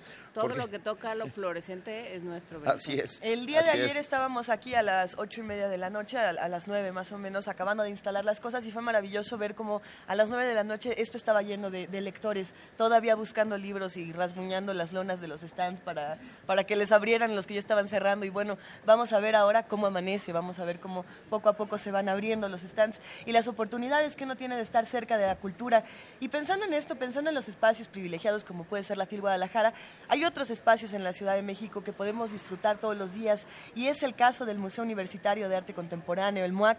Eh, el día de hoy tenemos la maravillosa sorpresa de que vamos a hablar con Luis Vargas Santiago, subdirector de programas públicos, que nos tiene una excelente noticia. Querido Luis, ¿estás ahí? Sí, aquí anda Luisa. ¿Cómo están? Estamos muy bien. Perdón, eh, contesté por Luisa. Va, sí, No, pues, sí. Qué gusto escucharte. Saludos. Están en la FIL. Qué envidia. Vente con nosotros, Luis. Me voy a ir, vas a ver que sí.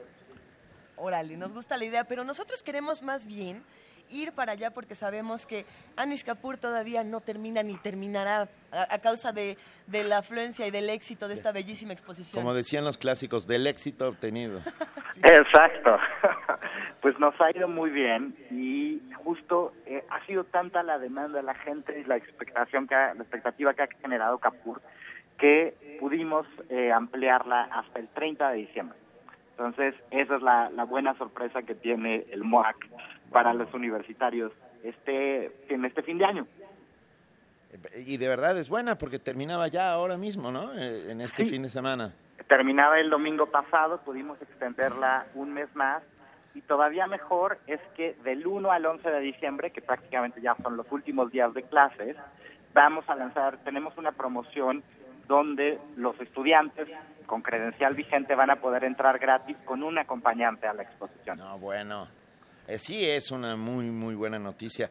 Y, simultáneamente, bueno, y Azul de Prusia también se quedará. Continúan abiertas Azul de Prusia, Semoa de Andrea Fraser y, eh, y bueno, y está Capur, tenemos museo lleno prácticamente, así que vale mucho la pena eh, darse una vuelta. Ya estamos en eh, 400 mil visitantes prácticamente en solo 108 días de, exposición y la, y la idea es poder seguir recibiendo a más visitantes, aprovechar el periodo vacacional para los que estén en el interior, en, otros estados de la República, se den una vuelta. Seguimos trabajando muy fuertemente con la venta anticipada de boletos eh, en Internet, también con las, las filas eh, lunes y martes para conseguir boletos para el resto de la semana. La idea es que todos vengan a ver la exposición y lo hagan de manera cómoda, fluida y pues que se pasen un buen rato en Ciudad Universitaria eh, este mes. Yo me quedo pensando, Luis, y creo que es, es, muy interesante estudiar el fenómeno que ha generado Anish Kapoor, no solamente para los que hacen los museos, los que, se, los que se encargan de toda esta tarea titánica, sino también para los que los visitan. Yo creo que los que ya fuimos a la exposición una y otra vez, eh, cambiamos la manera en la que visitamos los museos y en la que leemos las historias, las diferentes narrativas de los museos. Eh, creo que esto entonces está presentando retos muy interesantes para el MOAC, para las futuras exposiciones, para las futuras curadurías que yo me imagino que van a tener que cambiar de muchas maneras. Eh, es muy interesante, de verdad. Desde luego, tuvimos eh, que aprender, digamos, eh, nuevas maneras de recibir a un volumen de visitantes distinto al habitual. Por ejemplo, por ejemplo. Eso por un lado, ¿no? En cuestión práctica.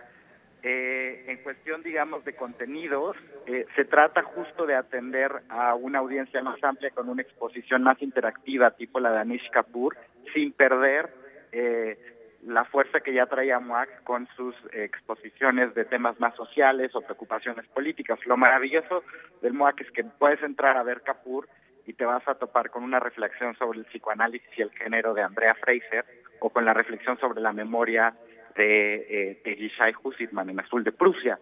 Entonces creemos que eso es el arte contemporáneo, un lente para mirar el mundo actual desde diferentes eh, contextos y que le tenemos que hablar a todo tipo de público. Por supuesto, y para eso está la universidad y para eso están los espacios y los recintos de, la universidad, para hablar a distintos públicos y a todos aquellos que quieran acercarse a nuestra universidad. Muchísimas gracias, Luis Vargas Santiago, gracias por ser el, portador de, buenas noticias. Esperamos eh, cerrar el año no con la Navidad, sino con la asistencia y la visita de Anish Kapoor y la compañía de Anish Kapoor. Muchísimas gracias por estar esta mañana con nosotros. Gracias a ustedes, un abrazo y pásenla bonito en Guadalajara. Mil gracias, en eso estamos. te, llevamos una. Un abrazo. Hasta luego, Luis. Yo quiero preguntarles, ya hablamos del Premio Cervantes 2016. Hemos, hemos mencionado algunas cosas, pero ¿qué quieres contarnos, querido Quiero contar que un novelista que inicia de alguna manera como novelista policíaco gane el premio Cervantes, yo estoy brincando sobre las sobre el asiento. ¿Es pues. el del Evangelio de las Aceitunas? Sí, y el de... el de la, gran historia, no sé qué, de, de Flato, que es una joya. Y la verdad sobre el caso Savolta, que es tal vez una de las primeras...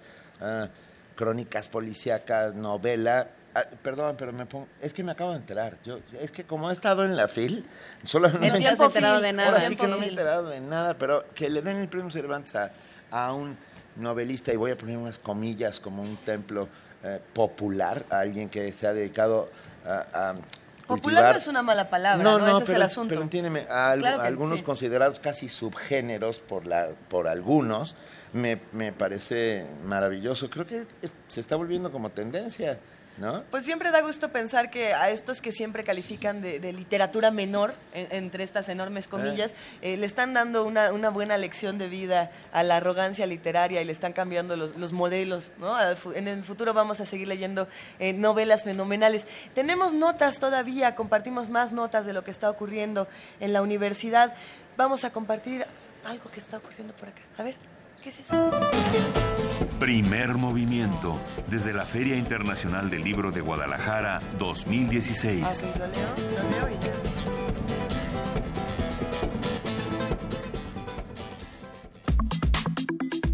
Nota del día.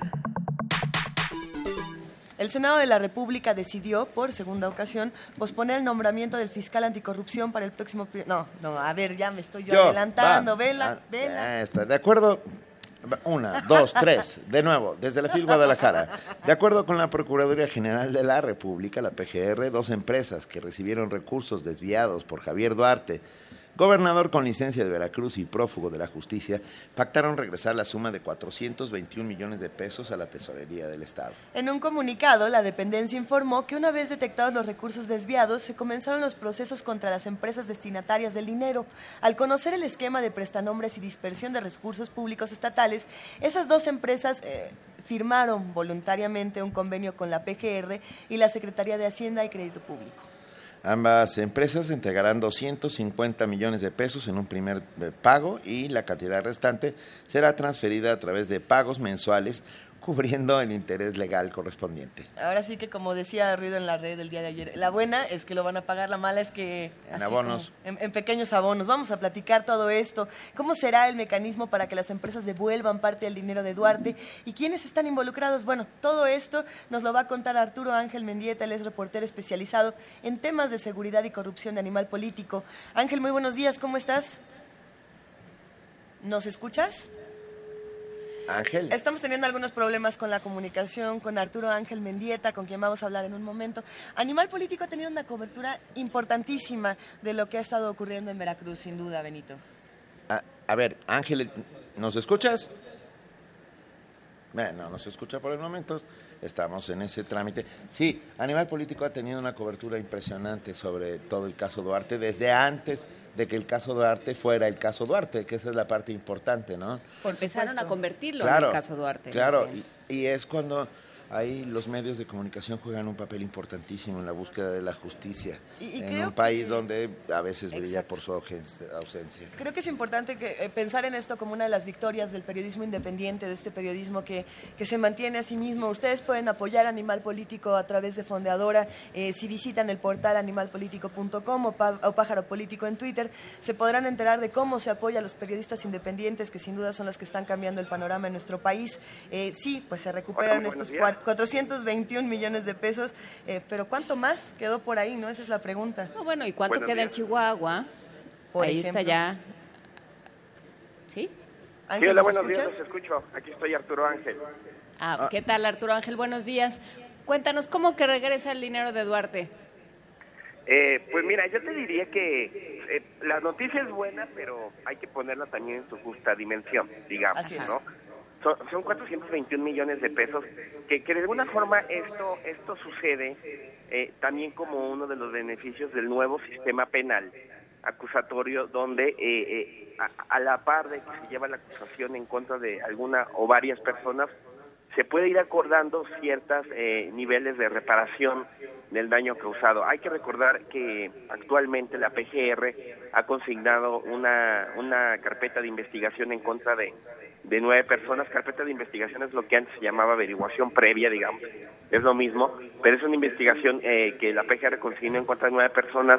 Entre esas nueve personas está Javier Duarte eh, y están varios de sus prestanombres y un, grupo de contadores y, dos mujeres que, que son eh, accionistas, digamos, entre comillas, de, de una empresa que se llama Consorcio Graves, que se utilizó junto con otras para, perdón, para triangular recursos eh, públicos y para que, eh, de acuerdo con la acusación que, que hizo PGR y que nosotros pudimos escuchar pues prácticamente en vivo en una audiencia oral que ya hubo de este caso luego de que se detuvo estas dos mujeres que son accionistas de, de Consorcio Brades, eh, lo que pasa es que se crearon toda esta red o se usaron toda esta red de empresas eh, fantasma, por decirles de, alguna forma, porque realmente son compañías creadas exprofeso para esto y se crearon para ir triangulando y ocultando recursos que eh, públicos que finalmente derivaron en, en propiedades adquiridas por los prestanombres de, de Javier Duarte.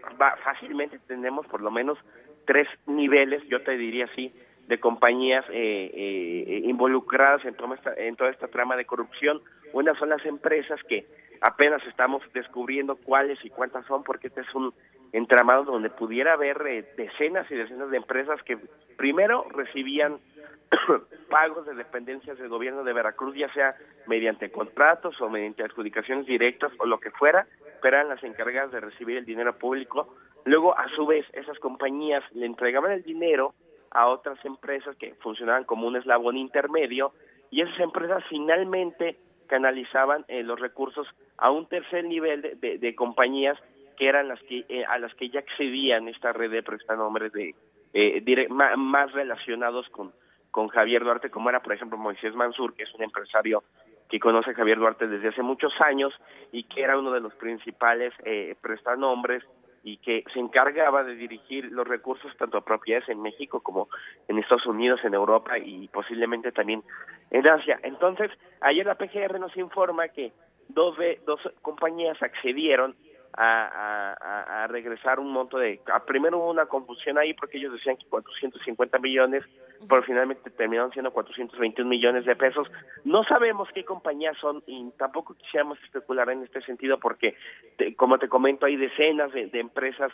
Simplemente en la acusación que ya está en PGR hay dos compañías, una que se llama Consorcio Brades y otra importadora ROR, que son eh, compañías que finalmente fueron parte de este último eslabón pero tampoco tenemos la, la, seguridad de si son realmente estas empresas las que están regresando pues parte de este de este dinero, ¿no? Que además hay que decirlo, no es que se vayan no es que se vaya a regresar el dinero ya de un golpe, lo que informó ayer la PGR es que son 250 millones que ya se estarán perdón, ya se estarán entregando y el resto será dinero que será pagando en una especie de, de abonos, ¿no? Pero yo te decía que hay que ponerlo en su justa dimensión porque bueno, vamos, hay que recordar que el desvío de Veracruz eh, alcanza este, los 40 mil millones de pesos y bueno, habrá que esperar a ver qué pasa con el resto del dinero. Arturo, hola, soy, soy Benito, estoy, estamos aquí desde la FIL. No, me, me quedé muy sorprendido porque el hecho de que se firme un acuerdo voluntario con la Secretaría de Hacienda ah, me sorprende enormemente. Yo tengo la impresión de que frente a casos como este, que por un lado hay debe, peculado y por el otro fraude, fraude punto, ah, que se firmen convenios en vez de que las empresas sean intervenidas, cerradas y, y tomadas como una suerte de aval para pagar lo que se debe, eh, es, es, sorprendente, no sé qué opines. Sí, eh, mira, eh, sí sorprende porque es algo que no estamos acostumbrados de alguna forma que se presente, pero yo te diría que también, pero, pero va justo en este sentido, que es una de las ventajas del nuevo sistema penal. En el, en el nuevo sistema ya hay estas fórmulas que, a la par de que se siga el proceso penal en contra de las personas que tengan que responder por algún delito, hay esos mecanismos eh, de ir eh, de alguna forma consiguiendo y reparando eh, el daño. En este sentido, lo que es claro, y lo dijo ayer la PGR, es que esto no exime de responsabilidad a las personas que sean, digamos, los apoderados legales de estas empresas que no sabemos su nombre, eh, y evidentemente ellos tienen que responder por algún delito y van, y van a ser acusados. El tema aquí es que el colaborar con las autoridades y el regresar el dinero sí, sí les beneficia, y lo, lo marca el Código Nacional de Procedimientos Penales, les beneficia en un sentido de que llegado el momento de una sentencia, por ejemplo, una eventual sentencia que no sabemos cuándo vaya a ocurrir tampoco, pero se les, les pudiera eh, beneficiar en que la pena que se imponga, ya sea de ya sea de, de cárcel o una o en el caso de las empresas y de los representantes legales una una sanción económica la que vaya a ser dependiendo de en el caso de estas dos empresas, de qué tan involucrados estén en la trama, pero les pudiera, haber una reducción de la pena, por ejemplo, porque lo que privilegia el nuevo sistema, a la par de que hay un castigo corporal, como se le dice técnicamente al hecho de que una persona posiblemente vaya a prisión, es que también es una haya una pues compensación del daño causado y yo te diría que en ese sentido es un reclamo muy legítimo porque incluso en Animal Político lo hemos lo hemos mencionado pues realmente en su momento seguramente van a detener a Javier Duarte no tenemos ninguna duda de eso porque parece haber toda la voluntad política en este momento más allá de la lectura que le queramos dar de por del por qué ahora pero eh, eh, parece haber la voluntad política de detenerlo y en su momento que que responda eh, por los delitos eh, de los que se le acusa. También tendremos que ver, y es importante, es algo que también hemos recalcado muchísimo, de, que en su momento se procede en contra de todos los demás funcionarios, varios de los cuales son actualmente diputados federales y que también posibilitaron todo este desvío de recursos. Pero a, la par de eso, y, creemos que es importante, pues que aparezca parte de todo el dinero, ¿no? Es decir, si el dinero, ayer la, la PGR también nos, nos informaba la semana pasada que se aseguraron 112 cuentas bancarias, cinco propiedades y otros bienes de, relacionados con Javier Duarte. Y bueno, aquí lo que creemos es que eh, es útil que eso en su momento se traduzca pues en todo este dinero que le hace falta a Veracruz y que en su momento tiene que regresar al gobierno del estado para que a su vez se reparta a los municipios o se destine a todos estos programas sociales de donde fue tomado el dinero y, y, evidentemente que, que, representa un perjuicio para las personas que pudieron haber resultado beneficiarias legítimas de ello, ¿no? Entonces creemos importante también que eh, si este es un primer pasito, aunque sea, este, a nosotros nos puede parecer mucho 421 millones porque lo es, pero comparado con la dimensión de todos los recursos recursos que se han desviado, bueno, si es un primer paso en esa dirección, también lo, lo consideramos positivo, positivo, pues porque ahora sí que tiene que aparecer todo el dinero que, que, se llevaron, ¿no? Se, cortó la comunicación. Ahí está. Arturo Ángel, es muy interesante lo que comentas, porque por un lado, eh, sí, ¿no? Qué bueno que regrese el dinero, pero como dices, es este es una parte muy pequeña y sobre todo pensando en si se, si se, se está planteando realmente un precedente, se está sentando un precedente para el largo plazo. O sea, lo, lo que tendría que tener como, como última medida esta sanción. Sí, por supuesto, tendría que ser resarcir el, daño de alguna manera y regresar ese dinero que hace falta para pensionados, para universidades, para todo el mundo, como hemos escuchado en, en, este, en esta saga eh, lamentable de, Veracruz, que además Animal Político ha cubierto, como hemos dicho.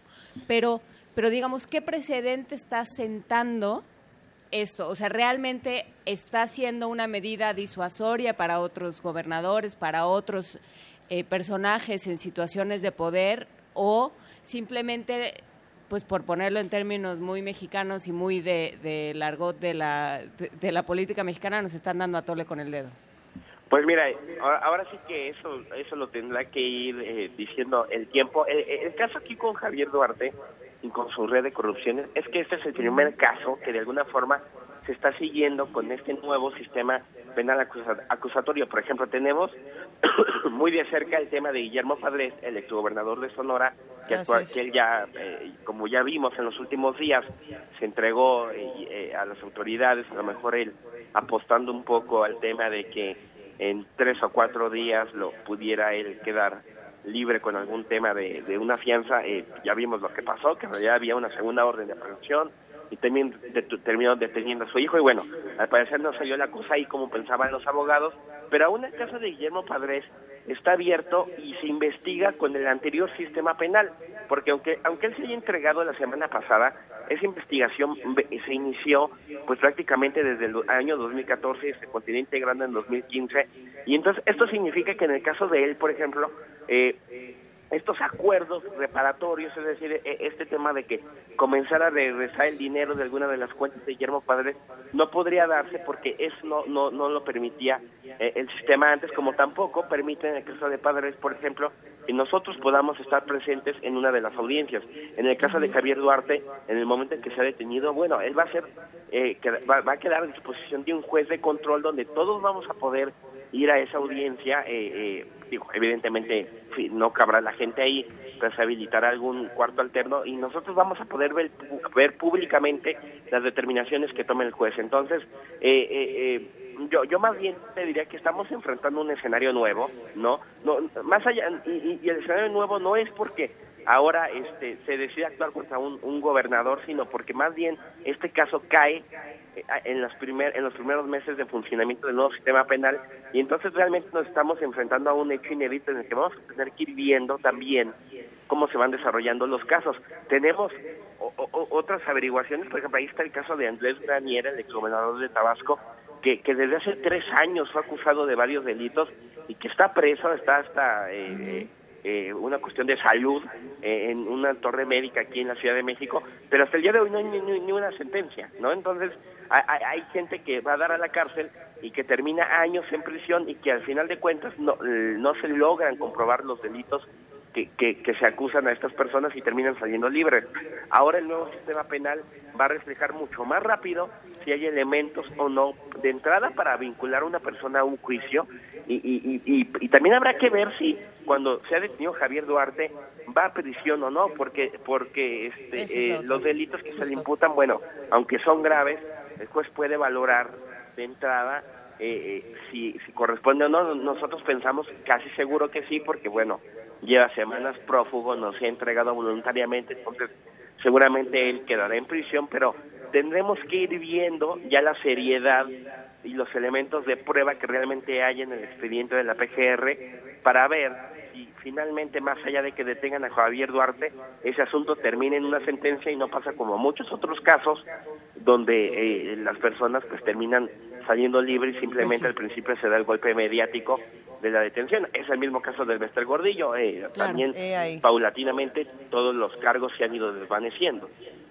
Lo impredecible nos ha dado un par de bofetadas este 2016. Pues es que por desgracia no se ha vuelto, ya se ha vuelto predecible, pero a ver, pero como reportero es interesante esto que planteas, ¿no? Eh, como, como alguien que está siguiendo la noticia y que la está cubriendo y que la está documentando, ¿cómo cambia este nuevo sistema? ¿Cómo, cómo te ha cambiado la, el trabajo este nuevo sistema? Eh, mira, yo te diría que es un cambio positivo en el sentido de que de que podemos conocer el, el, el, expediente en la primera audiencia, ¿no? Y no, no hace falta que te lo filtren ni esas cosas, este que, pues digo, también son válidas en, en temas periodísticos, pero con el nuevo sistema nosotros, eh, y yo y te lo comento porque yo estuve eh, en la audiencia de hace, creo que ya tiene como cuatro o seis semanas, donde estas dos eh, hermanas, que son accionistas de esta empresa que se, que se llama Brades, esta empresa que se utilizó para desviar recursos, bueno, ellas son las únicas dos detenidas hasta ahora, pero en la audiencia el juez eh, eh, le pide a la PGR, a los representantes de la PGR, pues que den a conocer cuál es el caso. Y entonces ahí hay una exposición muy interesante en donde se conoce con detalle cuál es la acusación de la PGR y cuáles son las pruebas. En esta audiencia, por ejemplo, nos pasaron este video, bueno, esta declaración de un abogado que fue colaborador de Duarte, que ahora está colaborando con la PGR, y, esa declaración está videograbada en un video de una hora y media, casi de duración, y ahí este abogado hace una exposición detallada de múltiples operaciones que le ordenaban eh, pues directamente Javier Duarte o Moisés Mansur, este empresario eh, amigo de, Javier Duarte, pues, y cómo se desviaron recursos de múltiples formas y cómo se creaban este, empresas en México o en Estados Unidos simplemente con el objetivo de ocultar el, el destino de, los recursos, ¿no? Entonces, eh, como, como, como periodista, pues se agradece evidentemente tener acceso casi de inmediato a esta información, perdón, y además este es una forma mucho más transparente de seguir las investigaciones, pero, digamos que hasta ahí, ¿no? Eh, lo demás, este, pues evidentemente habrá que ver cómo, cómo va funcionando. Eh, hemos conocido ya de experiencias donde eh, como como eh, como el sistema penal eh, nuevo exige que haya una alta preparación de, de, los de las acusaciones que haya pruebas que sean claras varios casos se han se han terminado cayendo no porque también las procuradurías no están preparadas eh, lo suficiente como para enfrentar ya este, este reto que significa en una audiencia oral eh, comprobar un delito y enfrentar también los argumentos que ahí expone la defensa. Entonces, pero, ah, pero a la larga yo lo veo un montón de cosas positivas, ¿no? Hay que pasar este trance y esta y, en este momento esta también eh, cascada de opiniones que están hablando de que se está liberando a personas que están en prisión y que no deberían, pero eh, vamos, también se trata, por ejemplo, el sistema penal de contempla esto de no llenar la cárcel de personas que no necesariamente tienen que estar ahí, ¿no? Que pueden seguir sus procesos bajo otras circunstancias, entonces, eh, pero en lo general yo, yo considero que, que es positivo en todos los sentidos y bueno, simplemente se trata de ir viendo cómo se va desarrollando en los siguientes meses. Pues sí, habrá que seguir, habrá que seguir este caso. ¿Qué sigue para el, el caso Duarte? ¿Cuál es tu orden del día? Eh, Mira, Ángel.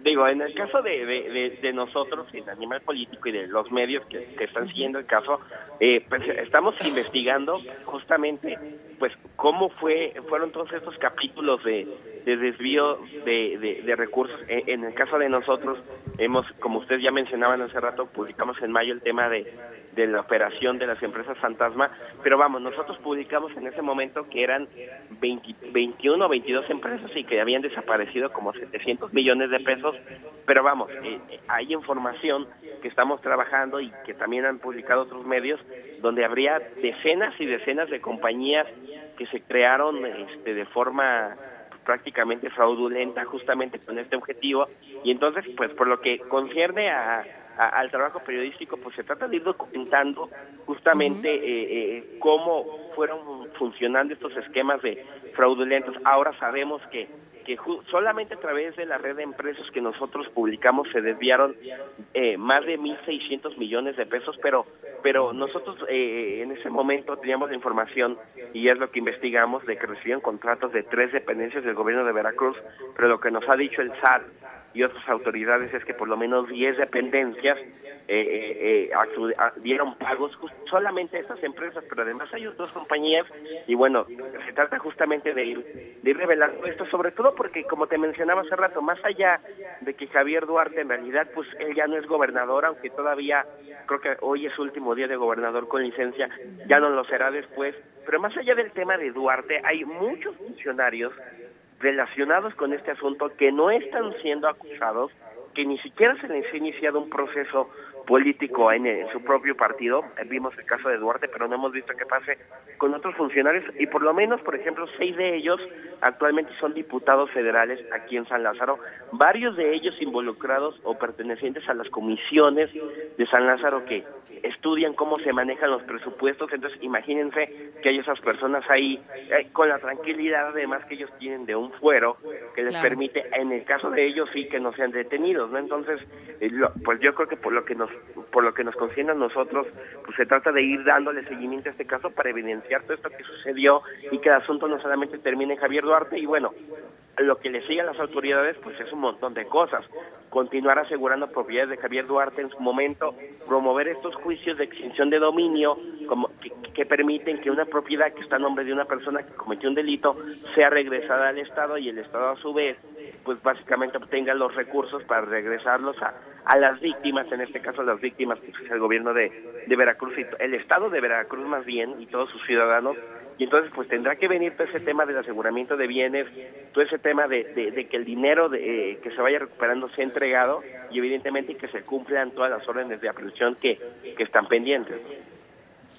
Pues, pues sí, y para eso falta todavía mucho, porque una cosa es este convenio con la Secretaría de Hacienda y otra muy distinta es la persecución del delito, ¿no? Y el delito no puede quedar impune. Eh, no puede quedar impune y sobre todo no se puede quedar en, en una nota espectacular, en estos anuncios espectaculares que va dando la PGR, que va dando el SAT, ¿no? Ahora sí ya nos ya ya lo ¿No nos volverán a saquear? Bueno, parece que nos, nos van a saquear, pero ya en abonos. Nos van a desaquear, pero en abonos, Benito. No, bueno. Eh, no, o sea, que no se quede en eso y sobre todo que, que se vaya realmente resolviendo el, problema de la impunidad, ¿no? Que, que no vuelva a suceder un Borge, un Duarte, un Duarte, porque tenemos de dos. Tenemos varios Duartes. Este, y que quien entre, quien llegue mañana a, a la silla de Duarte sepa que eso no se puede, ¿no? Y eso no se va a resolver de un día para otro y eso no se va a resolver con un caso, se va a tener que ir construyendo y documentando eh, por medio de los medios de comunicación como Animal Político, como Primer Movimiento y como muchos otros. Estos micrófonos están abiertos para ustedes, de verdad. Arturo, eh, digo, Arturo, Ángel, Mendieta. Eh, mi reportero especializado en temas de seguridad y corrupción de animal político. Les mandamos un muy fuerte abrazo desde la FIL Guadalajara. A Daniel Moreno que anduvo por aquí. Lo vi, estuve infestando estos pasillos. Estuve, estuve con él y estaba muy, muy chambeador, ¿eh? Sí, ya se lo hemos hecho un trapo. Sí. muchas gracias a ustedes por el espacio. Y sí, yo creo que aquí la clave y lo que podemos hacer nosotros es mantener también el foco de atención de este tema. Ahora ya se va acabando el año, va, a empezar un 2017 que seguramente tendrá muchos temas electorales, ¿no? Como es como habrá elecciones, pero además es la antesala, la elección de, para el próximo presidente. Entonces, exactamente. Entonces, seguramente otros temas ahí, sin embargo, yo creo que eh, eh, el tema de, justamente ir documentando eh, estos, esta situación que pasa en Veracruz y que además pasa en todos los estados, ¿eh? porque nosotros cuando eh, reporteamos este caso, yo entrevisté a un, a un abogado, a Luis Pérez de Hacha, especialista en estos temas, y él me dijo claramente, y esto pasa en muchos estados, y hemos, hemos visto en las últimas semanas cómo sale, usted ya lo mencionaba, el caso de Borja, el caso de, de César Duarte, este y, yo creo que también ahí será importante que pues básicamente eh, los medios en todos los estados podamos también ir documentando eh, estos casos porque en mayor o menor medida lamentablemente seguramente esto sucede en todos lados no les agradezco mucho la, oportunidad y que tengan muy buen día. Vamos rascándole a ver qué sale. Muchas gracias buen día y un abrazo. Y como América Latina es la invitada de la Feria Internacional del Libro de Guadalajara en esta su trigésima edición. Y porque Frida y yo elegimos la música antes de que nos dijeran. Y porque Ana Tijoux estuvo aquí. Ana Tijoux estuvo aquí. Vamos a escuchar Somos Sur.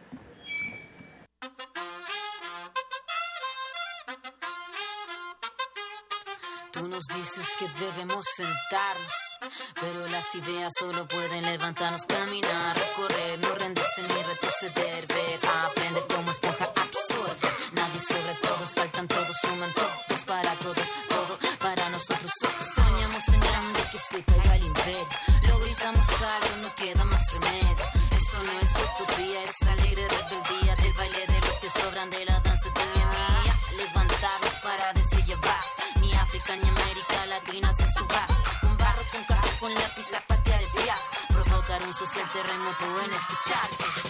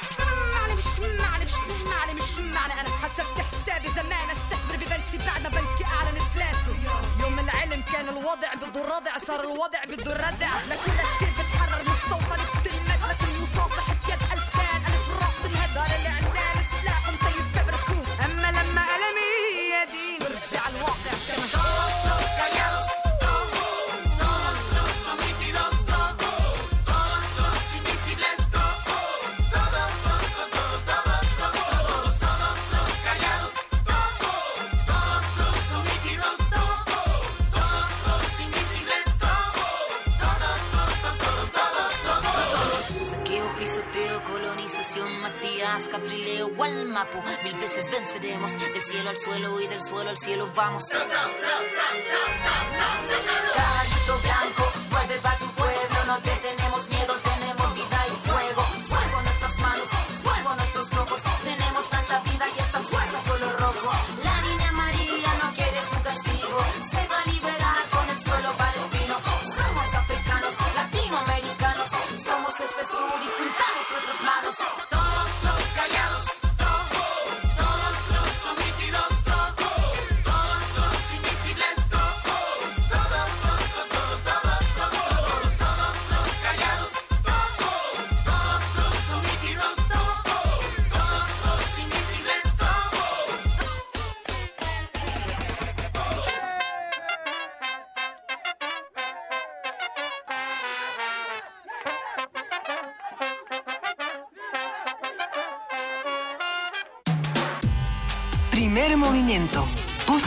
Transmisión en directo en www.radiounam.unam.mx.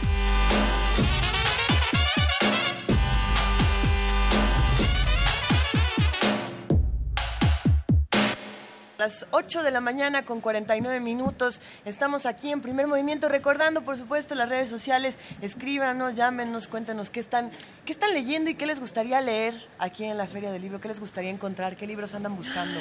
Yo ayer vi uno de Esbebo. ¿Y qué costaba? Que es bien deprimente. No, no Ah, tanto, no porque tanto. lo viene Sí, el... digo, ¿Por eso es deprimente? No, no, Ah. no, es deprimente. Si uno lo ha leído Senectud de Esbebo, no se ha puesto suficientemente triste en la vida, pero es un gran libro. Y eh, me encontré, no, en uno de estos colecciones de opúsculos que tiene el, el, la- el pabellón de la UNAM. Es que solo es como, como he estado Ah, ya, ya sé de qué hablas. eh. Ajá. Están preciosos. chiquitos. Entonces, bueno, pues hoy, hoy iré por él a ver. Y yo no soporté la tentación A ver. porque había leído solamente hace muchos años un texto de Manea, eh, que Ajá. fue el ganador del premio Phil. Yo, a mí me dices manea y me dan Eh, ganas de hacer así. Bueno, pues Menos es- mal por el streaming. Pues eh, está editada toda su obra en Tusquets, toda, completa. No me digas que te llevaste el té de Proust. Me llevé el de Hooligan. Me- Ah. Me, llevé el de T de Proust y me llevé el de Hooligan. Ah, creo que vale mucho la pena. Nos preguntaba. Hay que, ahorita le vamos a pasar a Vania Nuche, antes de que se me olvide, vamos a pasarle a Vania Nuche el, dis- el texto completo para que lo ponga en redes, el texto completo del discurso De de, Manea. Manea, porque lo que él dice al, al recibir el premio Phil en lenguas romances, que fue el, el sábado pasado en, en el marco de la inauguración de la Phil, dice, no nos podemos dejar ganar por el autoritarismo porque es muy fácil. Dice, dice Thomas Mann, la libertad es muy complicada. Eh, eh, qué maravilla. No nos podemos dejar ganar por ello y, y lo Hay hace. que releer a Thomas Mann. Además, a Thomas Mann, a Manea, y hay que leer este este discurso porque tiene mucho que decirnos a los a los latinoamericanos. ¿Lo podremos conseguir? ¿Habrá Sí. manera de conseguirlo lo- para leerlo aquí? Habla conmigo. Ya. Habla conmigo. Trae teléfono a Inés para que lo compartamos tiene, con los Lo tiene, radioescuchas. pero en rumano. Este, No, fíjate. A ver, perdón, nos preguntaba cómo se llamaba el nombre del libro sobre el impresor. El impresor de- se llama El impresor de Venecia, de Javier Espeitia. Está dedicado, ta- editado también por Tusquets.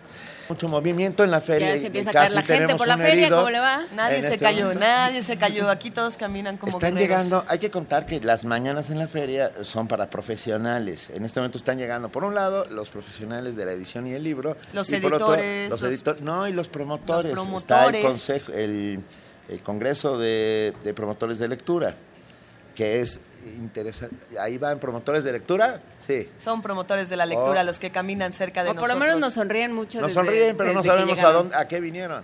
Que nos cuenten. Vamos a, vamos a tratar de charlar con todas las personas que nos están acompañando aquí en Primer Movimiento en la Feria Internacional del Libro de Guadalajara. Y tenemos muchas cosas para los que no, para los que están desde el 96.1 de FM o desde el 860 de AM escuchándonos en casa o donde quiera que se encuentren. Tenemos boletos. Y ahí les va porque Vania Nuche nos dejó las instrucciones apuntadas eh, con así a la, a la perfección. Dice así. Tenemos cinco pases sencillos para la obra, pero sigo siendo el rey. Este es para adultos. Y es que, a ver, aclaramos que es para adultos porque no sé si recuerdan que charlamos con nuestros queridos amigos de Cabaret Misterio, que hacen obras Para niños. para niños y para adultos. Bueno, para todas las edades, pero este en particular, pero sigo siendo el rey, es para adultos, de Cabaret Misterio Adultos. Y la función es el día de hoy. Hoy a las 8.30 de la noche. Si tienen ganas de ir y de averiguar más de lo que está haciendo Cabaret Misterio, respondan en la publicación que ya está en nuestra cuenta de Facebook, que es Primer Movimiento UNAM, con su nombre completo más el hashtag El Rey. Así de sencillo se pueden ir a, esta obra teatral, bueno, a, este, a esta maravillosa función de cabaret, eh, siempre y cuando respondan antes de las 10 a.m., porque, pues bueno, eh, si, si no se nos va a acabar el tiempo y como los boletos son para hoy, pues, pues ahí, ahí queda la invitación para todos los que quieran ir a cabaret. Eso es para los que se encuentran precisamente en la Ciudad de México. Para los que están en la FIL Guadalajara y es- no, o nos están viendo por el canal de YouTube, Benito se paró así, así de pronto se, se levanta de la mesa. Porque ha llegado a saludar a nuestros queridos amigos que se acercan a, a- a nuestro stand. Benito, a ver, ¿sí te Estoy escuchamos? haciendo un control Benito. remoto del control remoto. El control del control. Me bajé de nuestra cabina de transmisión y quiero saber, estoy viendo aquí compañeros ah, que están entrando a estas horas de la mañana. ¿Ustedes de dónde vienen? Del Instituto Electoral y de Participación Ciudadana del Estado de Jalisco. ¿Vienen a abrir un stand? ah, tienen un stand ustedes aquí. Tenemos un stand aquí en la FIL. Venga, y, qué hacen en el stand? Pues invitamos a todos los que vienen a la FIL a participar, a conocer todo lo que hace el instituto, a que participen. Hay una página en internet donde pueden concursar en, un, en, un, en una dinámica muy padre y es para todas las personas, desde niños pequeños hasta los adultos. Venga, está presente el Instituto Electoral y Participación Ciudadana del Estado de Jalisco. Me voy a mover un poco más. Mil gracias, gracias por acompañarnos. Déjame ver, ¿alguien viene, ¿alguien viene a, al encuentro de promotores? Pero además lo, que está haciendo Benito para los que no nos pueden ver es que está eh, llegando intempestivamente con las personas. No, bueno, está abordando gente por los pasillos. A ver, Benito, pesca a alguien. Venga, pesco a alguien. Hola, estamos en vivo en Radio UNAM. ¿De dónde vienes? De difusión científica. De difusión científica. Eh, mira, Grupo Difusión Científica. ¿Tienen un stand aquí en la feria? Estamos en el Ñ 19. Ñ está padrísimo. En el Ñ 19, el grupo de difusión científica con nosotros. Venga, gracias. Muy buenos días. Que tengan buen día. Estoy. ¿eh? es interesante, Benito. Que los visiten, dice. Al en ratito en el Ñ, Ñ. ahorita vamos a ¿Tú de dónde vienes? A ver, aquí otro compañero.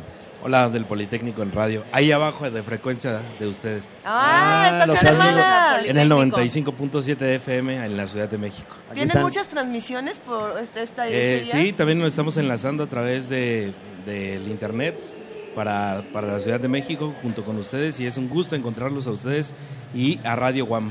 Venga, qué bueno. Las radios universitarias. Radio Ibero también anda por aquí. Saludos a Radio Ibero. Presentes. Y aquí viene el compañero que trae ya los diarios del día. Míralo. a, ver, a ver, ¿qué trae? El país. ¿El país? El periódico El País. ¿Y a dónde lo lleva? Aquí al estanque está aquí en la entrada de... ¿Y, los regalan? Claro que sí. Venga, tenemos el país gratis. Ahorita vamos por uno. Ahorita vamos a robar a robarnos alguno. A ver. Hola. Benito sigue, dónde vienes, Benito sigue persiguiendo. Ven, que estamos en vivo, no puede. se echaron a correr. Tiene prisa ella, pero tú no. Cuéntame. Este, ¿Trabajas aquí en la feria? No, solo estoy haciendo servicio social. Está haciendo su servicio social. Sí, nos tocó dirigir a los invitados hacia las salas de exposición de aquel lado. Venga, ella está dirigiendo a los invitados hacia las salas. Gracias. El control remoto del control remoto se termina, me regreso a mi lugar. Se termina, Benito, porque queremos compartir con, nuestros queridísimos radioescuchas que hacen comunidad con nosotros más información de lo que está haciendo la universidad. Pero en un momento más salimos a platicar con, toda la, pandilla que está por acá. A ver, les cuento. A 10 años de la guerra contra las drogas, la estrategia no ha dado resultado. Esto lo afirmó el rector Enrique Graue, perdón, el rector Enrique Graue, tras exhortar a cambiar la actual política antinarcóticos. Nuestro compañero Antonio Quijano preparó la siguiente nota. Vamos a escucharla, por favor.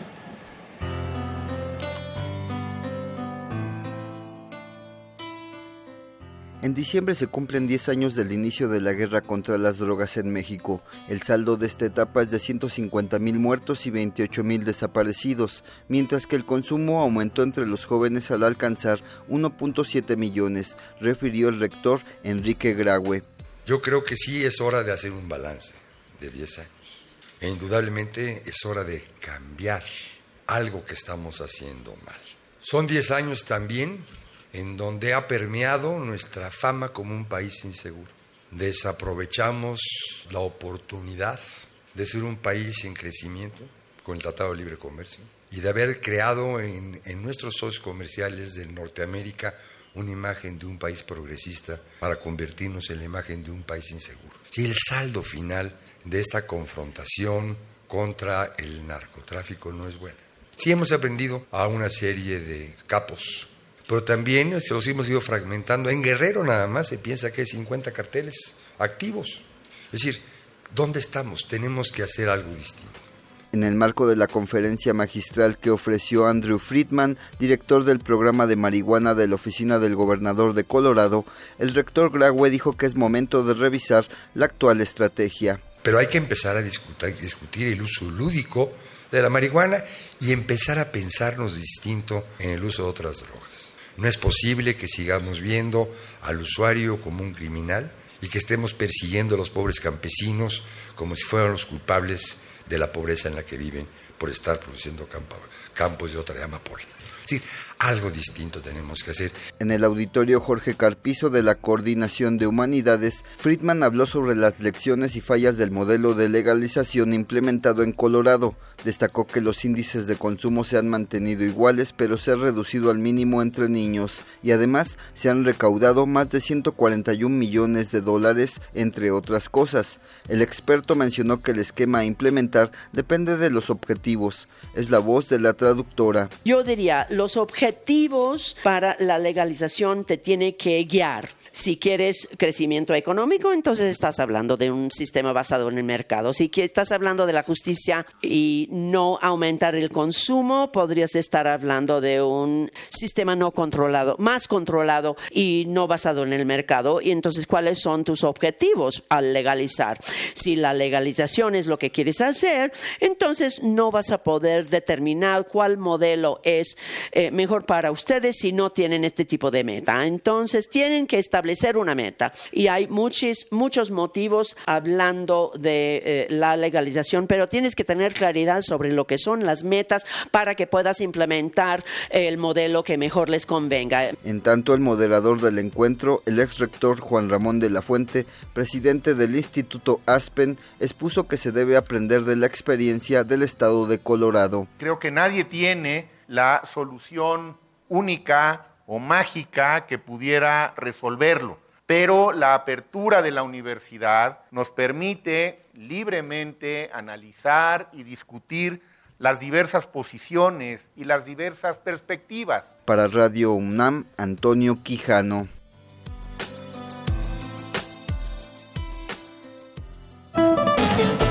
Primer movimiento desde la Feria Internacional del Libro de Guadalajara 2016.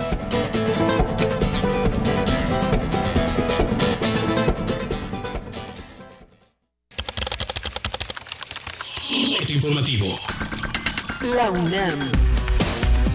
Al inaugurar un panel de discusión sobre la estrategia antidrogas organizado por la UNAM y el Instituto Aspen en México, el rector Enrique Grau afirmó que a 10 años de la guerra gubernamental contra el narcotráfico es necesario hacer un balance y replantear las acciones para combatir el problema, pues el saldo no es el mejor. Son 10 años ya de esta confrontación que ha dejado 150 mil muertos, 28 mil gentes desaparecidas, que en algunos meses, como en julio de este año, tuvo más de 20 mil muertos.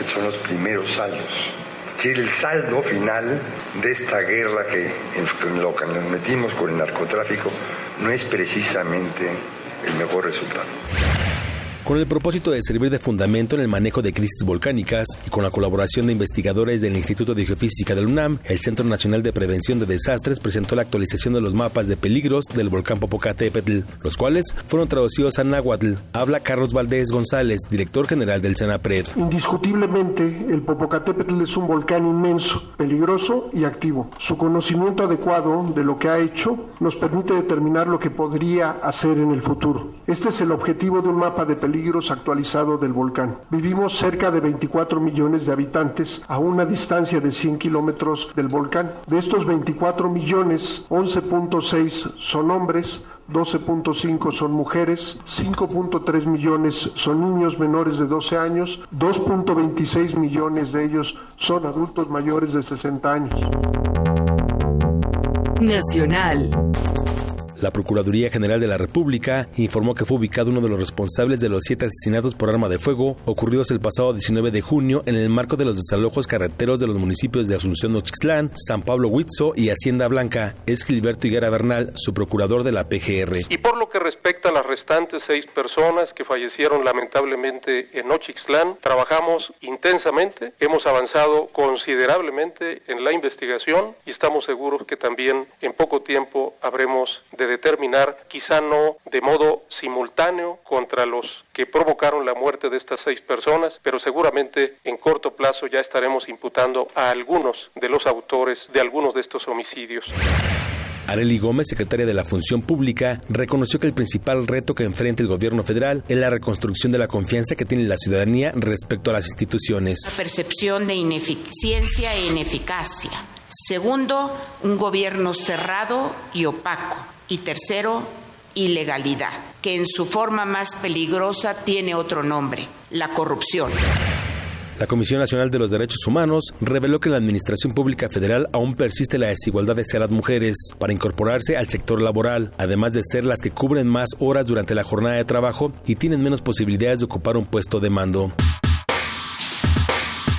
Internacional. En el marco de los homenajes que se realizaron a Fidel Castro en La Habana, el presidente de Venezuela, Nicolás Maduro, aseguró que el exdirigente cubano se fue invicto en la lucha por la igualdad y el bienestar social. Ahora nos toca a nosotros y a nosotras. Es así, Fidel. Él sobrecumplió su misión en esta tierra. La sobrecumplió más allá de las expectativas más grandes que pudiera haber. Pocas vidas han sido tan completas, tan luminosas. Se va invicto. Por su parte, el presidente de Nicaragua, Daniel Ortega, destacó que la revolución cubana fue fundamental dentro de la historia latinoamericana del siglo XX. Con esa firmeza y sabiduría lo supo definir Fidel, entendiendo los cambios de los tiempos, que no es fácil. ¿Cómo traducir los cambios de los tiempos? Cuando se tenía una concepción que luego solamente se repitió en nuestra América, en Nicaragua. Después de Cuba, fue Nicaragua. Cultura. El escritor español Eduardo Mendoza ganó hoy el Premio Cervantes 2016, el galardón más importante de las letras hispanas. En 2015, el premio recayó en el escritor mexicano Fernando del Paso. Hola muchachos, vamos a cantar mexicano. Un día como hoy.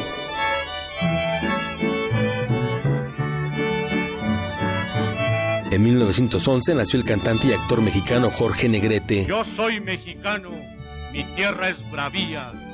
Palabra de macho que no hay otra tierra más linda y más brava que la tierra mía. Por la lejana montaña va cabalgando un jinete, vaga solito en el mundo y va deseando la muerte. Uno de los mejores exponentes de la música regional mexicana, México lindo y querido, El Jinete y Flor de Azalea son algunas de sus interpretaciones más reconocidas. México lindo y querido, si muero lejos de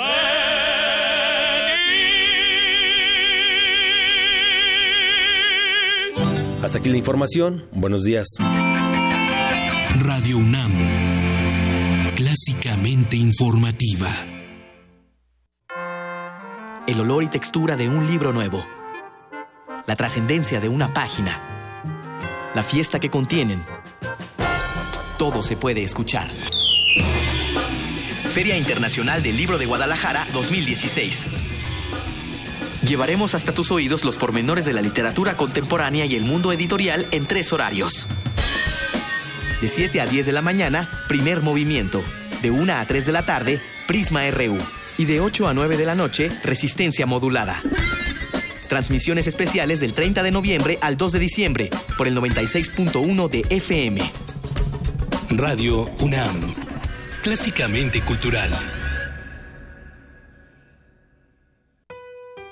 Abrir puertas. Perder el miedo. Abrazar lo nuevo. Aprender. Especializarte. Basta que quieras dar el paso. Atrévete con los cursos y diplomados que la UNAM tiene para ti.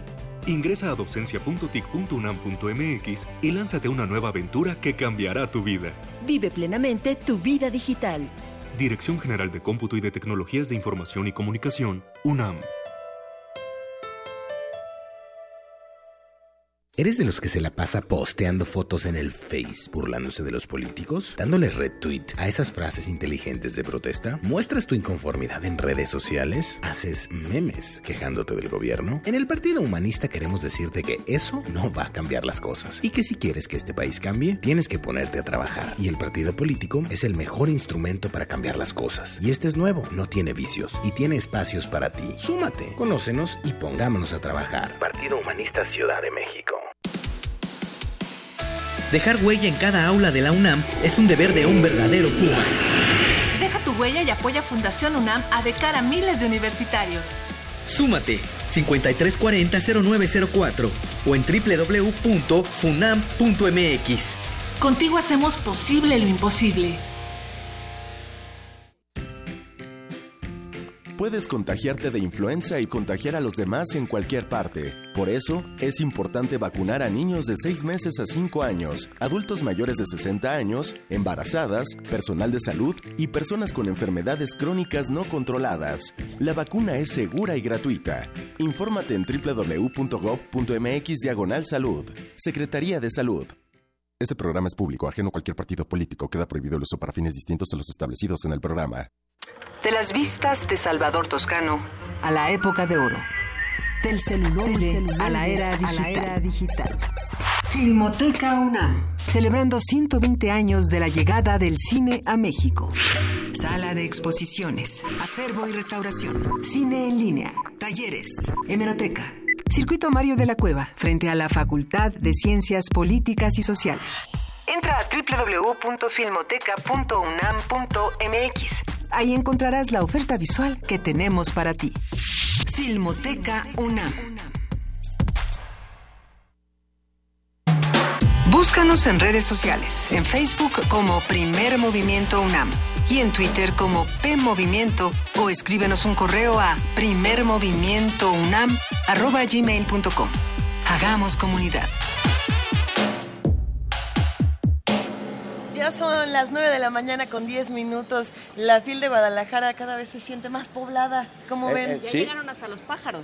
Ya, Ya no, aprendieron los pájaros. Los pájaros, hay que contar que a la entrada de la feria eh, dedicada a América Latina hay una instalación sonora en la que Se escucha, se escucha al aire. hay, hay pájaros, hay montones de grabaciones de pájaros y parece ser que son pá- pájaros de todo el continente. Entonces hay desde cacatúas, loros, este, tucanes, El canto del sensontle. el canto, el canto del sensontle, pájaro de las mil 400 colores. voces. Es que mira, yo tengo la impresión de que como en Guanajuato llegamos a- al Festival Internacional Cervantino y había unas campanas cada hora que nos recibían y de pronto en donde estábamos se metían todos estos pájaros hermosos, la FIL dijo, no, no los podemos dejar sin, sin su sonido ambiental, sin su sabroso sonido ambiental. Ve qué belleza. escucha Ahí se escuchan más. los pájaros. Una maravilla.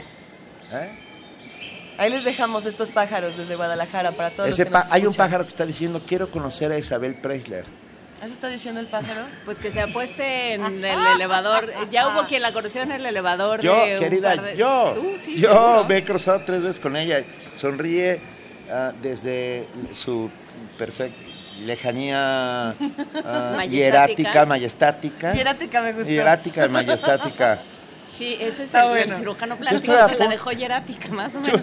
Ole, yo estuve a, pregunta- a punto de preguntarle por Enrique, pero ¿Cómo está? Porque fíjate que ya, ¿todavía no olvida la con Nicobar? Muy bien, este programa ya tomó un cariz muy extraño. Por, Yo por no sé a dónde se fue. Yo no- Regresémoslo al sendero correcto. Yo nada más quería comentar con muchísimo entusiasmo que vamos a hablar de distintos libros esta mañana. No solamente están las editoriales más conocidas que tienen estos pabellones, estos stands bellísimos, sino también las independientes. Y hay que celebrar el trabajo de estas editoriales que hacen un esfuerzo inmenso y que se juntan en, en un stand, hay tres o cuatro y están echando todos los kilos para traer lo- los mejores libros independientes también a la FIL. Hay que decir, para quien nos dijo que no que los libros no solo son literatura y que tiene toda la razón, ¿Es cierto? eh, que la, el Colegio Nacional hizo un esfuerzo enorme, encabezado por eh, Alejandro Cruz Atienza y todo el equipo editorial, hizo un esfuerzo interesantísimo de publicar pequeños ensayos, la colección Opúsculos, son pequeños ensayos de sus miembros, pequeños ensayos de divulgación que no solo son muy buenos, no solo este, está... eh, por ejemplo, Antonio Lascano escribiendo Sí. sobre Darwin, está, eh, hay algo sobre música, hay cosas de matemáticas, está eh, este, este radioastrónomo con quien hemos hablado, este radioastrónomo yucateco cuyo nombre se me olvida, pero sé ahí que se llama Bernardo. No. sí no, sí. no se llama Bernardo, ¿No? pero, Pero- pero, Ay, sí se llama Bernardo. no se llama Bernardo. No se llama Bernardo. Pero bueno, lo platicaremos el viernes cuando nos toque hablar con el Colegio Nacional. Pero lo que es importante, muy importante decir es que cuestan 30 pesos. Ay, Son- nada más. Se llaman libros de canasta. están bien En la bonitos, colección bien se llama hechos. Opúsculos, están muy bien hechos y te lo es- se venden en una bicicleta, en una canasta, los puedes envolver en un papel de estraza que tiene un poema de Ramón Shirau y Ah, llevártelos felizmente a tu casa. Así es que si están por aquí, vayan al stand del Colegio Nacional, si están buscando buena divulgación científica, si están buscando a varias de las mentes más esclarecidas de este país, pásense por el Colegio Nacional. He visto a las mejores mentes de mi generación escribiendo opúsculos. Exactamente, Venga. y publicando opúsculos. Oigan, Como una diría Allen Ginsberg. Yo he visto a las mejores mentes de mi generación perderse en la poesía necesaria que escucharemos a continuación.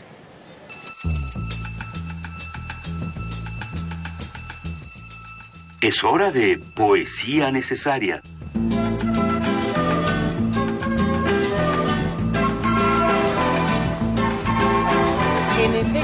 Por votación unánime. Me tocó. Por votación unánime. una vez más. eh, una vez más, Juana Inés de esa está en la poesía necesaria y trae algo que me gustó mucho. Traigo a Alonso Núñez, que es mi poeta infantil de cabecera, no el único, pero sí de los que más me gustan, y eh, saca ahora un libro con la editorial Sidley que se llama N.O. No, que es de un niño y su primer día de escuela. Y, Oye. y de todos sus miedos de cuando va al primer día de la escuela. Dime. ¿Lo podemos dedicar? Lo podemos dedicar, por, si, por ejemplo, si fuera cumpleaños de alguien. O sea, si fuera cumpleaños de Andrea González, una de nuestras más queridas radioescuchas que siempre nos escribe y que siempre hace comunidad con nosotros, ¿se lo podemos dedicar? Deja tú que nos canta en el y baño. que nos cante en el baño y que nos consiente todos los días. Bueno, pues para, para nuestra queridísima Andrea González, para todos los radioescuchas que hacen comunidad con nosotros y para todos los que nos han permitido estar aquí en la FIL Guadalajara, va este poema. Va este poema eh, cortesía de la editorial Sidcli, de Alonso Núñez, N.O. No. Conozco dos letras, la N y la O. Para ir a la escuela, las junto en un no. Mamá ayer me dijo que es padre el lugar, que hay muchos amigos, que voy a estudiar. Mentiras son esas. Hoy no me levanto, pues sé que la escuela es cosa de espanto. Te rías, Benito. No, bueno. Mamá, no te rías y presta atención. No son niñerías, no son N-O. Tal vez es un ogro mi nueva maestra con garras, mil ojos y varias cabezas, antenas que captan secretos, murmullos y rayos dispara por codos y puños. No voy a la escuela, no voy, N-O. Tal vez hay montones de niños latosos y niñas con flores que ya saben todo. No voy a la escuela, no voy, N-O. Y mira la hora, no son ni las 7. La cholla me explota, me muero de fiebre, no voy a la escuela, no voy. N-O. Inútil es esto, decir no y no. ¿Se habrán descompuesto la N y la O? ¿Acaso mis letras no entiende mamá? ¿Será que me falta saber algo más? ¡Qué horror! Se aproxima un monstruo amarillo. Ya llega a la, a la esquina entre humo y rugidos. ¿Qué pasa enseguida? ¡Devora a los niños! Ya estoy en la panza del monstruo dragón, en medio de caras rarísimas voy. La niña de trenzas que tiembla es de frío. ¿Por qué tiene rojos los ojos un niño? Un flaco con hambre se come las uñas. La niña de rojo sus lentes rasguña. Un par de gemelos que zombies parecen. Los dos están tiesos, los dos están verdes. Por fin al destino llegamos. ¡Oh, no! Enorme es el patio en esta prisión. En filas formados nos ve el director. A mí no me engaña. ¿Qué sigue? Ya sé. Nos, dan pico y pala. Nos atan del pie. Pues no. Caminamos en filas de tres. A un lado contando está una mujer. Tormento total entrar al salón, pues veo la señal. Es N y es O. Mochila en la espalda, seis horas después, regreso a la casa. Mamá, ya llegué. Te cuento en la escuela qué cosa pasó. Primero, hay más letras, no solo N y O. Los números van del 1 hasta el 10. Y sabes, mamá, es mom en inglés. Mi nueva maestra es buena y hermosa. Y no como dije, con pinta, con pinta monstruosa. La niña de al lado, Irene, no es fea. Y no es un pesado el niño Correa. Mañana a la escuela quizá quiera ir. No digo que no, no digo que sí. ¡Bravo! Primer movimiento. Clásicamente... Reflexivo.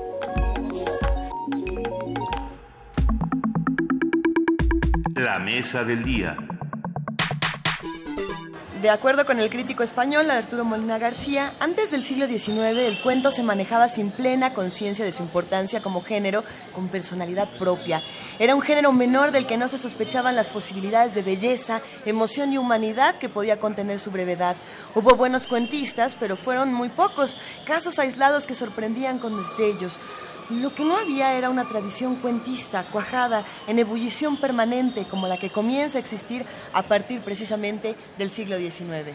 La tradición del cuento en América Latina se desarrolló debido a las limitaciones de la industria editorial. Publicar escritos extensos como novelas requería una infraestructura y capacidad industriales que no existían, sin mencionar que los circuitos de distribución en librerías eran muy ineficientes. Así, el cuento, junto con el folletín por entregas, se vio favorecido, pues su corta extensión le concedió un espacio en los medios, lo que fortaleció al género en el territorio latinoamericano. Esto es muy interesante.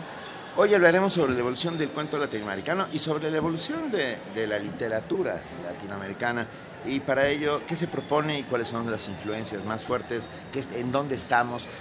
Precisamente con estos 30 años de la FIL Guadalajara ah, dedicados a América Latina y es un inmenso privilegio que nos acompañe en este momento de la mesa Alberto Fuguet, periodista, escritor, cineasta chileno. Ustedes lo recordarán por algunas de sus obras como Tinta Roja o Missing, que es, eh, es no sé cómo llamarlo, una novela documental, Alberto. Yo lo llamo una investigación. Una investigación. Porque investigué a una persona, pero también investigué lo que se puede hacer con una novela. Es, es, una investigación doble. Es, qué maravilla. Bueno, y, Alberto y triple, Fuguet. supongo que me investigué a mí. Hola, ¿qué tal? ¿Cómo están? Benito, chicas, buenas. No, bueno, como siempre, un gustazo, querido Alberto, y un placer tenerte por acá para poder charlar, porque sí, la novela, el cuento, la investigación, la, el ensayo, la crónica, todo se ha ido reconfigurando y ahora tenemos eh, mezcolanzas uh -huh. y, y, configuraciones de las más divertidas y de las más lúdicas. ¿Qué pasa con todo me esto? Me, me encantó esa palabra, mezcolanza. Bueno, yo creo que a la larga, yo creo que una época quizás, más allá de que a lo mejor hubo obras muy, muy importantes, creo que una época en que lo que yo llamo tiene que haber habido una etapa más, más wannabe, más como deseo de ser como los europeos. Pero a mí me parece que América Latina es híbrida, es mestiza, es rara, es, me, es una mezcolanza. Es anfibia. Es un mole. ¿ah? Eh, esa, palabra la, esa, palabra la, aprendí recién.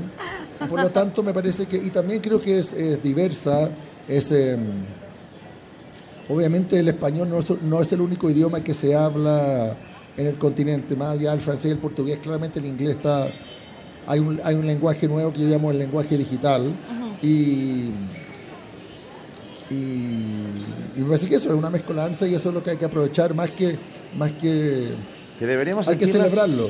Claro, deberíamos sentirnos orgullosos de esa Sin mezcolanza. duda, sin duda, y no tratar de imitar a novelas europeas que, entre otras cosas, ellos lo pueden hacer mejor que yo, hay que hacer lo que uno hace bien. Ah, completamente de acuerdo.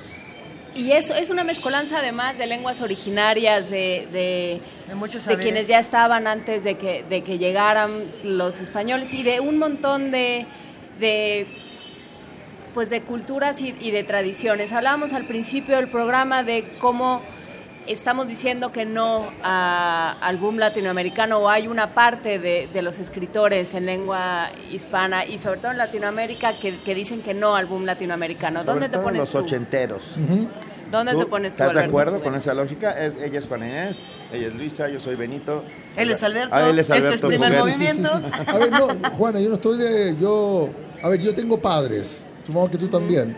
A mí me parece que, que supone que en mi caso, más, más allá de los ochenteros, me parece que uno puede tener padres, uh -huh. respetarlos, quererlos, pero tener diferencias. O sea, uno no quiere comer como ellos, Dios no quiere escuchar la música de ellos, no quiere vestirse como ellos, pero no por eso uno los quiere asesinar. Claro. ¿Ah? Ahora, yo he tenido distancias, he tenido, pero también he aprendido de ellos. O sea, yo soy ultra fan de Mario Vargas Llosa, ultra, ultra fan. He tenido mis diferencias con Gabriel García Márquez, pero no porque por política o porque una vez en, una, en un bar ¿ah? me cayó mal. Yo nunca lo he visto en mi vida.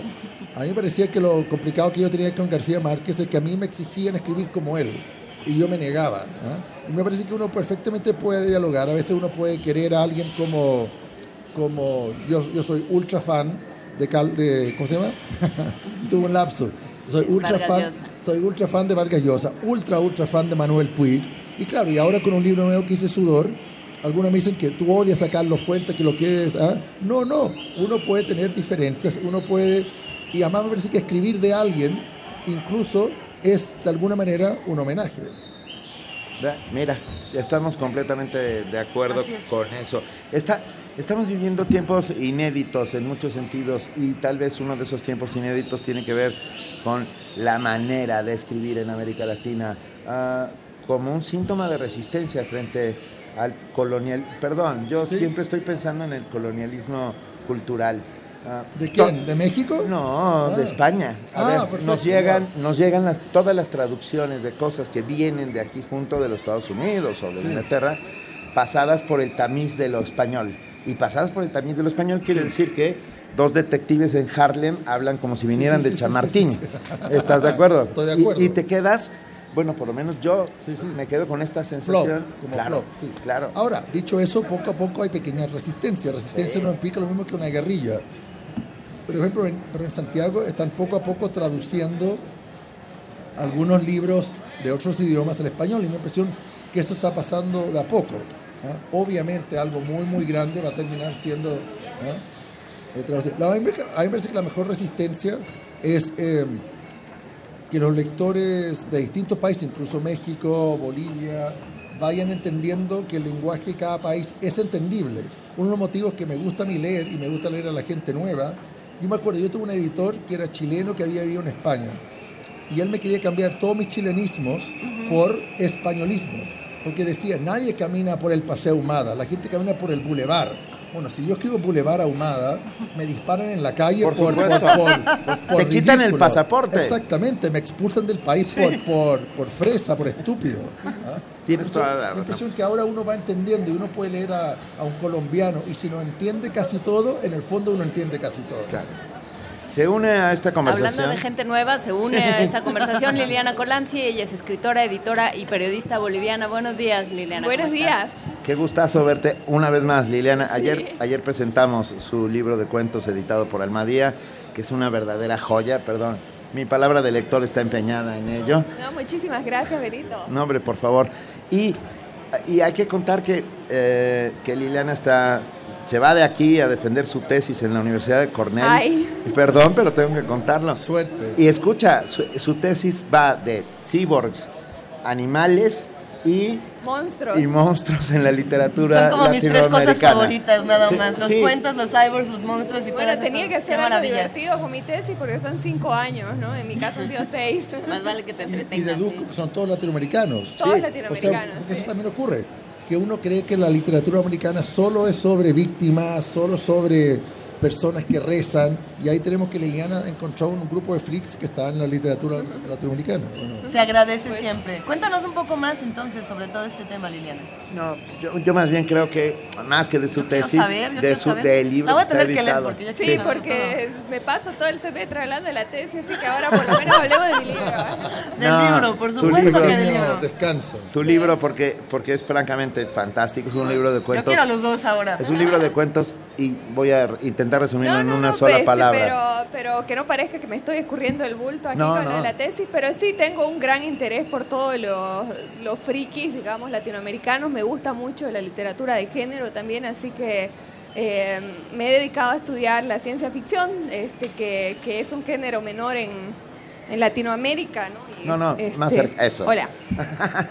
Y eh, hay un par de autores, eh, no sé si casualmente o no, creo que no, son, que son argentinos, que me gustan mucho. Uno es eh, Martín Castañet, que tiene menos de 30 años y tiene una novela que para mí es, está entre lo más novedoso, este, lo más original que he leído en mucho tiempo, que se llama Los cuerpos del verano.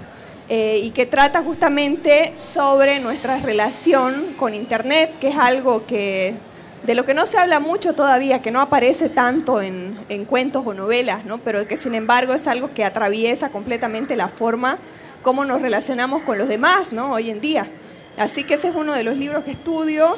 Y el, el otro autor que me encanta, que mencioné también ayer en la presentación, es Rafael Pinedo, eh, otro argentino que murió después de haber publicado solo un libro que se llama Plop, pero que dejó otros dos libros que fueron publicados póstumamente eh, de lo que él llama la trilogía sobre la destrucción de la cultura, que es un, un nombre que me gusta mucho, ¿no? En el que él, él imagina futuros posapocalípticos donde todo lo que conocemos como civilización desaparece y el hombre regresa a un estadio animal. Es- y perdón, pero no soporto la tentación de recomendarte un libro de un brasileño, Yolcar eh, Reiner Terrón. Está en Almadía, o sea que ve y dile que como eres autora te lo, te lo tendrán que regalar. Oh. Se llama La tristeza extraordinaria De del leopardo de las nieves. ¿Lo conoces? sí. De hecho, me lo he comprado Ah, y bueno. quiero empezar a leerlo. ¿No te lo regalaron? A ver, niños, yo tengo una pregunta en lo que ustedes se organizan. Este, ¿Cambiamos un dictador por otro en Latinoamérica? Cambiamos de cambiamos de dictadores, cambiamos o, o qué nos pasó, digamos pensando en esta tradición, pensando en términos Pero estás narrativos. No me voy a meter, me estoy metiendo en literatura. Wow. Ah, 100% pensando en literatura. términos narrativos, venimos venimos de, del realismo mágico, venimos de la novela de la dictadura, venimos de eh, una serie de tropos que tienen que ver con la construcción de, ci- de ciudadanos, de naciones. Eh, y, y con, y con los horrores que nos fueron sucediendo. Ya nos escupió la selva, nos había tragado la selva, ya nos escupió la selva y ahora tenemos otros otros eh, mecanismos que nos atan o quién nos quién es ahora nuestro dictador. O sea, me puedo equivocar. Mi impresión es que más que dictador, estábamos en una especie de anarquía, ¿o no? Bueno, yo creo que la, dictadura es el mercado, ¿no? en todo caso. Totalmente, sí, sí, es verdad, eso sí, eso sí. Pero dentro de todo hay una anarquía positiva, creativa, en que cada uno relativamente puede, puede hacer lo que realmente quiere. Como dice Liana, a lo mejor nadie te va a leer, nadie te va a comprar, nadie te va a dar becas, nadie te va a dar Cervantes o nadie te va a tener tu foto en los pasillos. Pero ahora hay mucha, mucha gente haciendo lo que quiere. Y mi impresión es que eso está bueno. Lo triste es que quizás que a mucha de esa gente no la lee nadie. Y por otro lado, yo creo que no hay temas tampoco que hayan pasado, que salimos de la selva. Por ejemplo, yo quiero volver a la selva más bien, este, que me parece un espacio increíble, ¿no? Con, con muchísimo potencial y muchísima fuerza narrativa también, ¿no? Así que creo que no es cuestión de temas, es más, en todo caso va por, por una cuestión de sensibilidad, en todo caso, ¿no? Cosas que se hicieron en el boom que ya no interesan tanto hacer, como la idea de una novela total, por ejemplo, ¿no? Que quizás esa era la, la verdadera dictadura. Claro, que, que ustedes además se montan en un género que todo que los editores te dicen nadie lo compra, ¿no? Que es el cuento. Al cuento nadie lo quiere, El cuento dicen, nadie lo no quiere, vende. nadie lo compra, nadie lo edita, este, hay, hay como todas estas Bueno, eh, no, no estaría historias. tan segura yo, o sea, quizás Yo- yo la estoy quizás, quizás. Random House no, no lo compre, pero a mí me a mí me sorprende este la cantidad de editoriales independientes en toda Latinoamérica que publican un montón de cuentos este y que y cuyos autores están muy felices ahí, ¿no? Entonces, Pero yo voy a defender a Random House, que es mi, que es mi editorial. y también existe la otra idea. O sea, no se publican cuentos, pero tampoco se publican libros grandes. Yo acabo de publicar por Random House una novela llamada Sudor, que tiene 650 páginas. Sí, la ido bien. súper bien. Y unas cosas que ha estado funcionando bien. Y, y lo que yo he captado de los últimos seis meses es que la gente joven ahora, que, que yo llamo HP, post-HP, que es post Harry Potter, la gente joven, yo llamo menos millennials o menos de millennials, es la primera generación que yo conozco, desde probablemente de los fanáticos de Dickens hace tres siglos atrás, que no le tienen miedo a leer novelas grandes, incluso reclaman, dicen, ah, este es solo el tomo uno. Es porque, corta. ah, es corta, porque en el fondo yo estoy acostumbrado a leer mil páginas dividido en ocho tomos, y eso me parece que todavía nadie se da cuenta que hay un lector potencial, y bueno, creo que lo van a ver ustedes, yo no voy a estar con George Martin, que la gente no le tiene miedo a leer. Cuando en mi disco duro, ahí demuestro mi edad, Un libro gordo. un libro gordo implicaba asesinato y alguien joven como tú que me está mirando, jamás uno pensaría que iba a leer más allá de dos páginas de un resumen de un amigo que le dijera de qué iba la novela gorda. Hoy la gente acarrea en mochila. Yo creo que el verdadero problema en el futuro de los milenios no va a ser un problema de escoliosis. No, Ahora- porque ya van a tener tabletas. Ah, bueno, sí, ya. Bueno, y, y- y no sé si se, si se acuerdan que eh, con Facebook y Twitter y los blogs decían que iba a desaparecer la, la novela grande, gorda, ¿no? Y que todo el mundo iba a, a leer 140 microrelatos y me parece que no hay un correlato ahí directo, ¿no? Porque más bien ahora más que nunca se leen tochos, ¿no? Muy, muy gordos. A pesar de que leamos eh, en internet bastante fragmentariamente, pero creo que es otra experiencia de lectura y, y de escritura también. Cuando dijiste post-HP, me sentí identificado, pero no era por Harry Potter, sino por Howard Phillips. Yo pensé en Lovecraft, yo también, pensé en es que Lovecraft es inmediato. curioso. O Aquí Hewlett, los Pack- o Hewlett Packard. Hewlett Packard es mucho peor, Es- Esta pero... es mesa de Lovecraftianos. Sí. Suele serlo. sí. ¿Qué, estamos escribiendo en América Latina? ¿De qué estamos, estamos escribiendo hablando? en América Latina? Liliana, Liliana escribe desde Marte, que es, que es maravilloso. Y es, a ver, por favor. Bueno, no, no Es difícil esa Es, pregunta. es difícil Sí, esa claro, pregunta. Porque hay que responder qué es América Latina, qué es escribir, pero bueno, es muy temprano para eso. Sí, Sí, estamos recién despertados después La de... filosofía comienza a las nueve. Yo estoy interesado en escribir sobre lo pop. Yo estoy tratando de escribir sobre. Hay una obsesión. O sea, yo me crié diciendo que, que la literatura era, era una manera de, de atrapar el pasado, de entender quiénes somos a través del pasado. Yo estoy mucho más interesado en entender quién soy en el presente, porque en el pasado se me olvidó. Y todavía no sé qué va a pasar en el futuro. Eh, yo últimamente yo siento que lo que yo estoy escribiendo son novelas históricas del hoy. Que, que y si soy de lo más presente y lo más pop, en 20 años más van a decir, mira qué raro todo lo que hacían, había en celulares y todo eso por el estilo. Eh, yo creo que también estamos en una era fragmentada y me interesa escribir fragmentadamente y eh, me parece que hay que usar un, hay que cambiar el lenguaje. Por mucho que uno escriba una novela de 600 páginas, eh, está bueno está, que, se escriba haciendo guiño o, o procesando el WhatsApp, eh, los mails, el Grinder, el Tinder, eh, las aplicaciones. Me parece que, que hay una nueva forma de escribir y el español es un idioma ultra moderno que siempre ha adaptado, se ha adaptado a las nuevas tecnologías desde siempre. Eh, incluso en español hay un montón de palabras que son ya del, no solo del inglés, sino de lo digital, ¿no? ¿Eh? Más que- anoche me dijeron, más el tengo- latinoamericano. Total, sí, ¿no? sí. O sea, el- a- ayer en la fiesta me dijo, mi problema es que mi disco duro está mal formateado. O sea, la gente usa rápidamente metáforas digitales y la gente entiende, tengo que bloquear a esta persona. O te, o te whatsappeo. Te whatsappeo, Te whatsappeo. exactamente. Y yo creo que ahí, ahí creo que hay que usar un idioma también que tenga que ver con el idioma de la calle. Y, y en mi caso no tengo un proyecto así tan continuado como el de Alberto. Me interesa mucho más dinamitar lo que ya he hecho y comenzar con algo absolutamente diferente. ¿no? Mi primer libro fue muy urbano, por ejemplo, y tenía esta sensibilidad mucho más quizá no sé qué significa, pero por decirlo joven, este, y con el segundo quise ir, quise hacer una cosa un poco más entre futurista y anacrónica, que me interesa justo el juego de, de las contradicciones, digamos, por, como decía, tener un cuento en Marte, pero también tener un cuento medio colonial igual, ¿no? Y creo que, que alguna, no sé si hay un tema que me interese, me gustan mucho los temas que tienen que ver con, con el exceso de los sentidos y cómo eso también se, se refleja en el, en el lenguaje. Eh, me gustan, no sé, lo que puede surgir, por ejemplo, con la paranoia, con la locura, con los estados alterados, etcétera. Y también de alguna forma me interesa explorar de qué manera la, la cuestión colonial sigue hablando a través de nosotros, ¿no?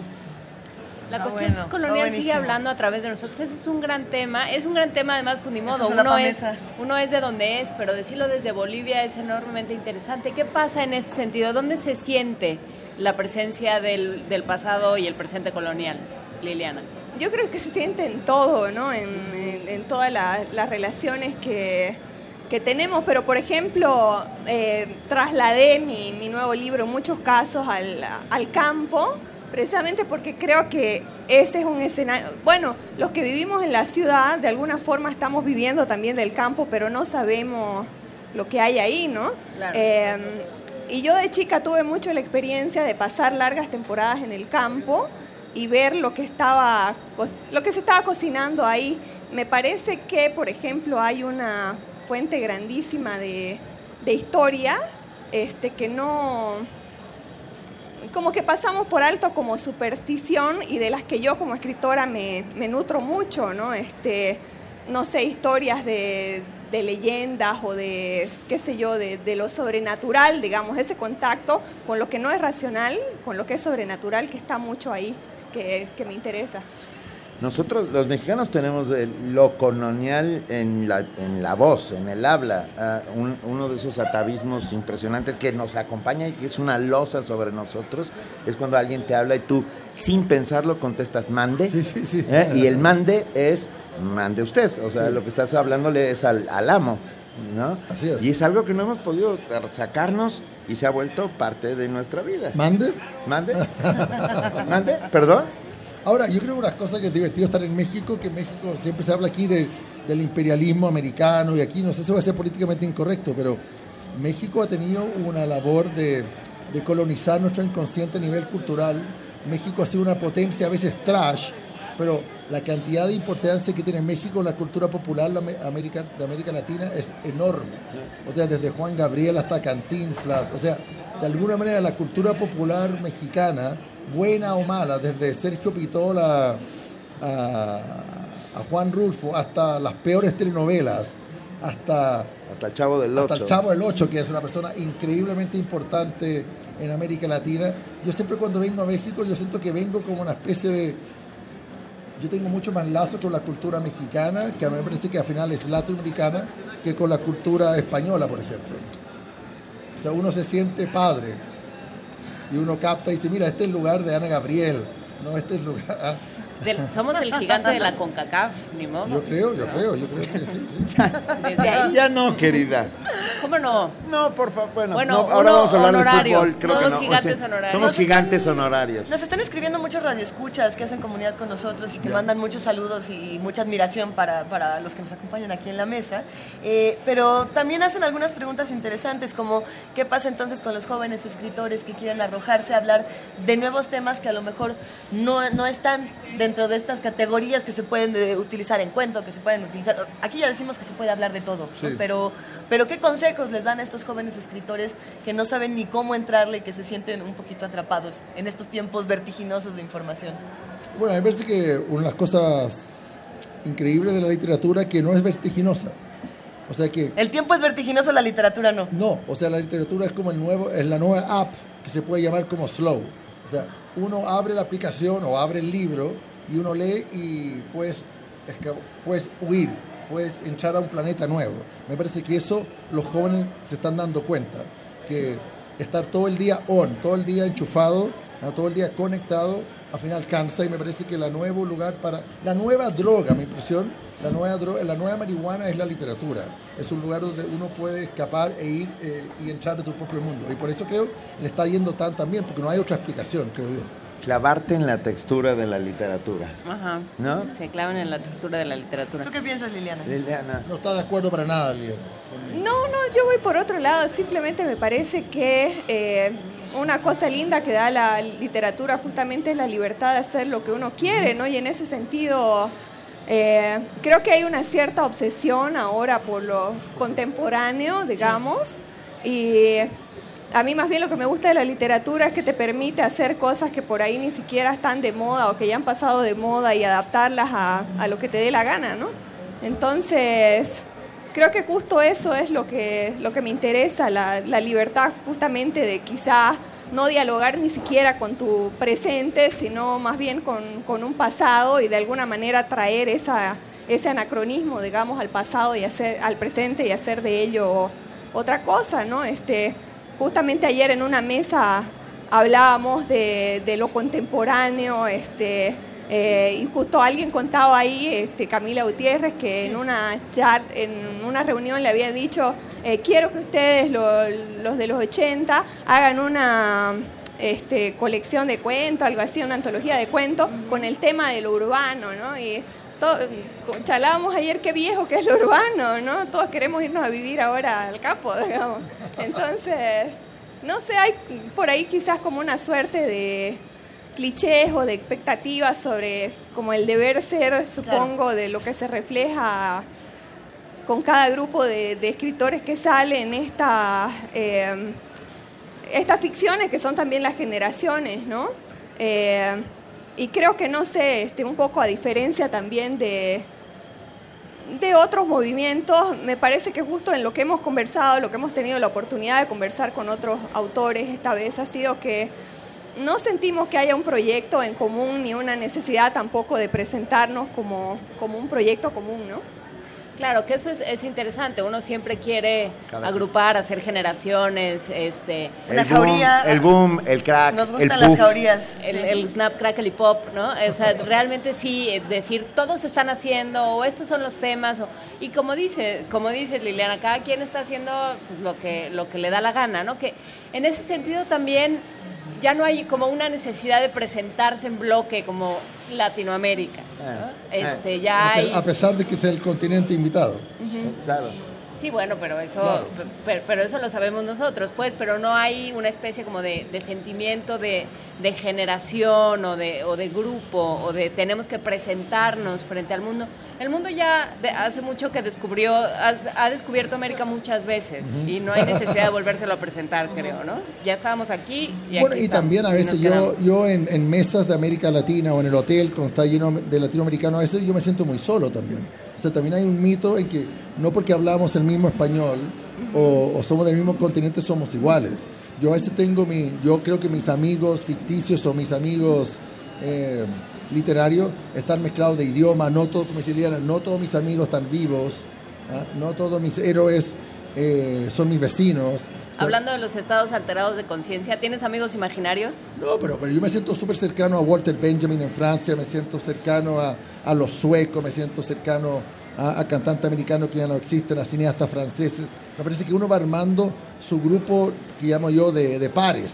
Y no siempre necesariamente hablan tu idioma o tienen tu edad. Por ejemplo, yo ahora me siento extremadamente cercano a un nombre ya horrible que le están poniendo a, a- a Liliana, que es como ochentero, pero de verdad yo me siento mucho más capacidad en conversar con Liliana y sus amigas ayer, ¿ah? con Camila, con, con Paulina Flores. Por primera vez yo siento que tengo mucho más personas con que puedo hablar en un bar o en un, o en un van que con mis propios contemporáneos. O sea, yo siempre me sentía muy solo con mis contemporáneos. Ahora siento que uno opta sus afinidades electivas. Yo creo que uno puede ir armando su, su, su línea de linaje, algo así, ¿no? ¿Cuál sería tu línea de linaje, Liliana?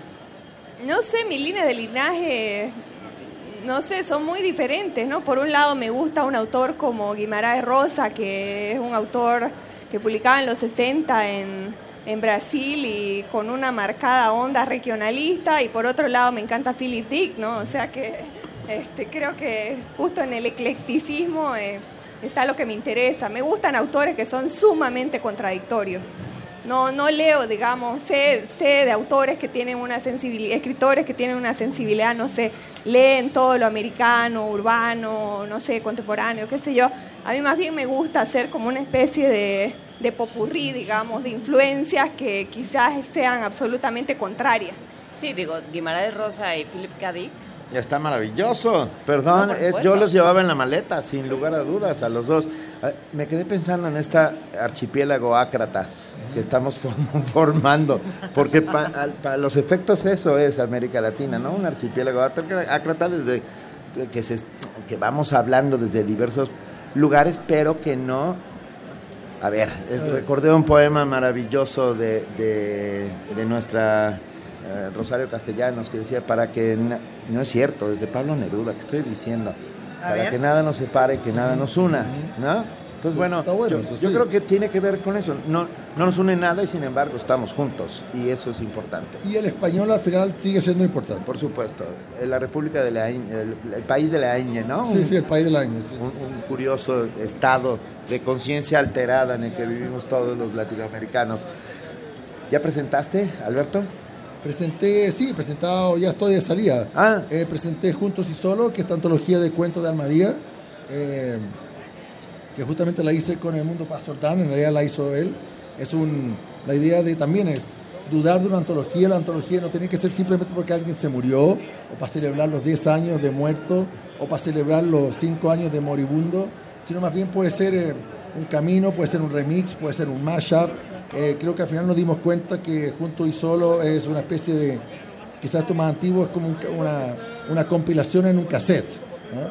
¿Ah? Y, y también eso le da, lo hace más libre, es arbitrario, y lo hace menos pomposo. Porque la antología es como uno no quiere leer una antología, esto más bien, yo siento es como greatest hits. Eh, pero qué curioso que juntos y solo sea el resumen del archipiélago ácrata. Ah, pues ¿Eh? Y, y no fue queriendo ¿eh? esto. Li- Liliana, tú ya presentaste. Bueno, Yo también ya estoy de salida, No, este, bueno. de hecho me voy mañana temprano, pero estuve ayer presentando mi libro Nuestro Mundo Muerto, que fue publicado con la editorial Almadía, y estuve en un par de mesas también con, con los llamados ochenteros el eh, anteayer.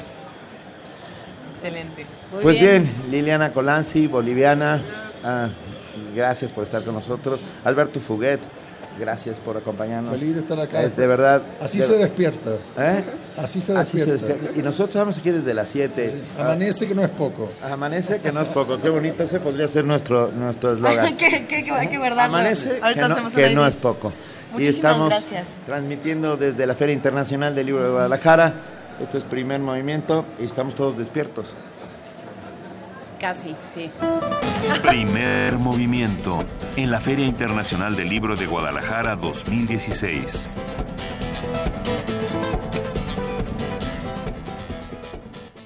Y en este momento son las 9 de la mañana con 48 minutos. Vamos a seguir hablando de todo lo que está haciendo la universidad. Es momento de que le cedamos la palabra a nuestro queridísimo amigo Jorge Enrique Linares, el director del programa universitario de bioética que ya se encuentra en la línea. ¿Cómo estás, querido Jorge? Buenos días.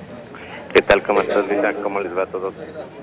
Muy bien, muchas gracias. Ya estamos aquí en, en Guadalajara.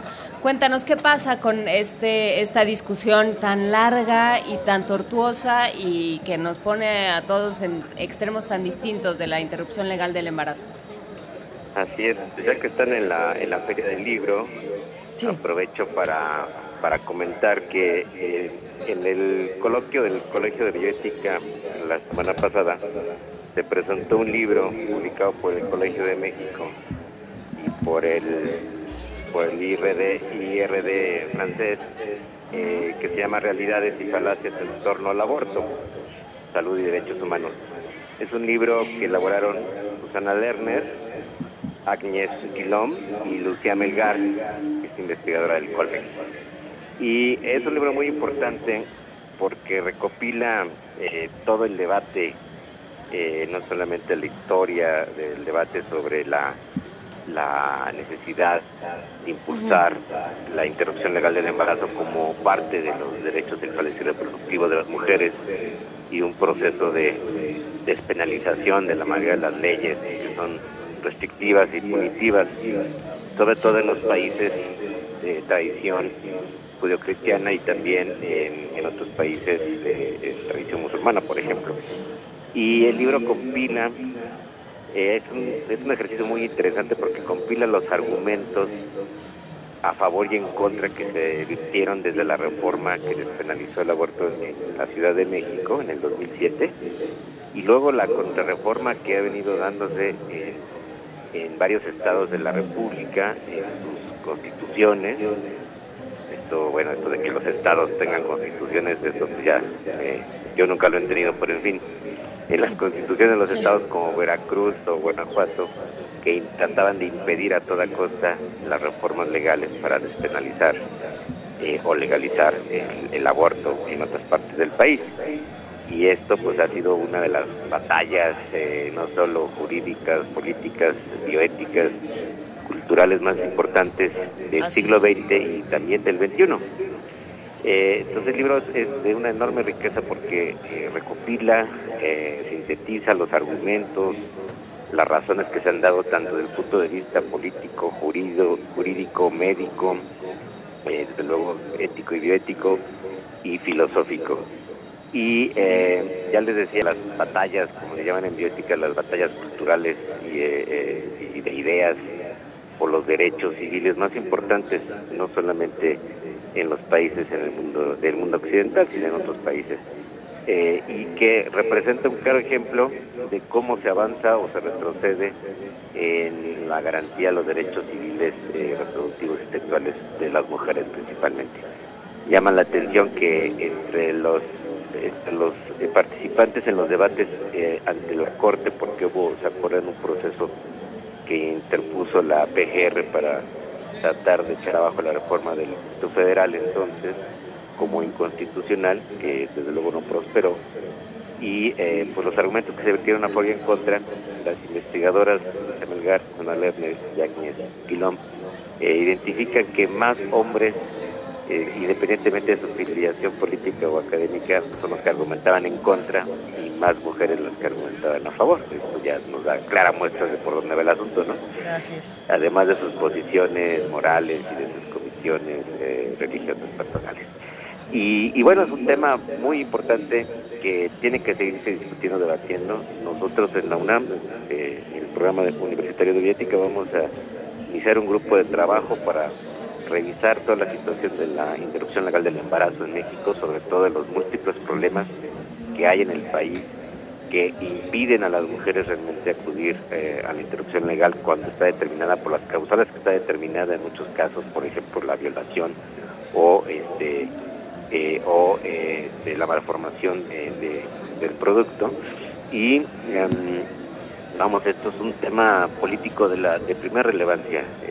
Hay partidos y grupos políticos que creen que no es importante pero sin duda es uno de los temas cruciales en, que sirven, por un lado, para evaluar el avance o retroceso, en realidad, de los derechos humanos en los países, por otro lado, el nivel de desarrollo y de cultura política y de libertades, que es un tema esencial de libertades, y, por desde luego, es un tema fundamental de, de género.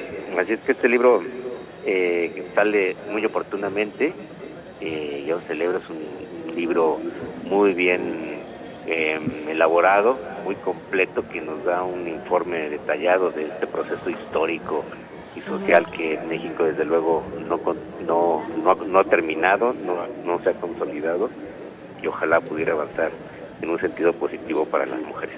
Oye, Jorge, nos urge tener ese libro entre las manos. ¿Dónde lo podemos encontrar? Digo, aprovechando que estamos aquí entre libros, lo necesitamos ahora mismo. Realidad y pues, falacias en torno al aborto, dijiste, ¿no? Ajá, del Colegio de México debe estar en el stand del Colegio de México. También lo es una coedición con el IRD, el Instituto eh, de la Recherche para el Desarrollo de, Francia. este, y quiero decir, ah, y también aprovecho ya que... A ver, ya que, ya que, andaba por aquí, no venía preparado, pero... No venía preparado, pero eh, eh, vamos a presentar un libro, yo no pude ir lamentablemente a la FIL, pero mis colegas sí, el libro que se llama eh, Cerebro, Subjetividad y Libre Albedrío, que publica Editorial Herder junto con nosotros en el programa de bioética de la UNAM y el Instituto de Neurobiología.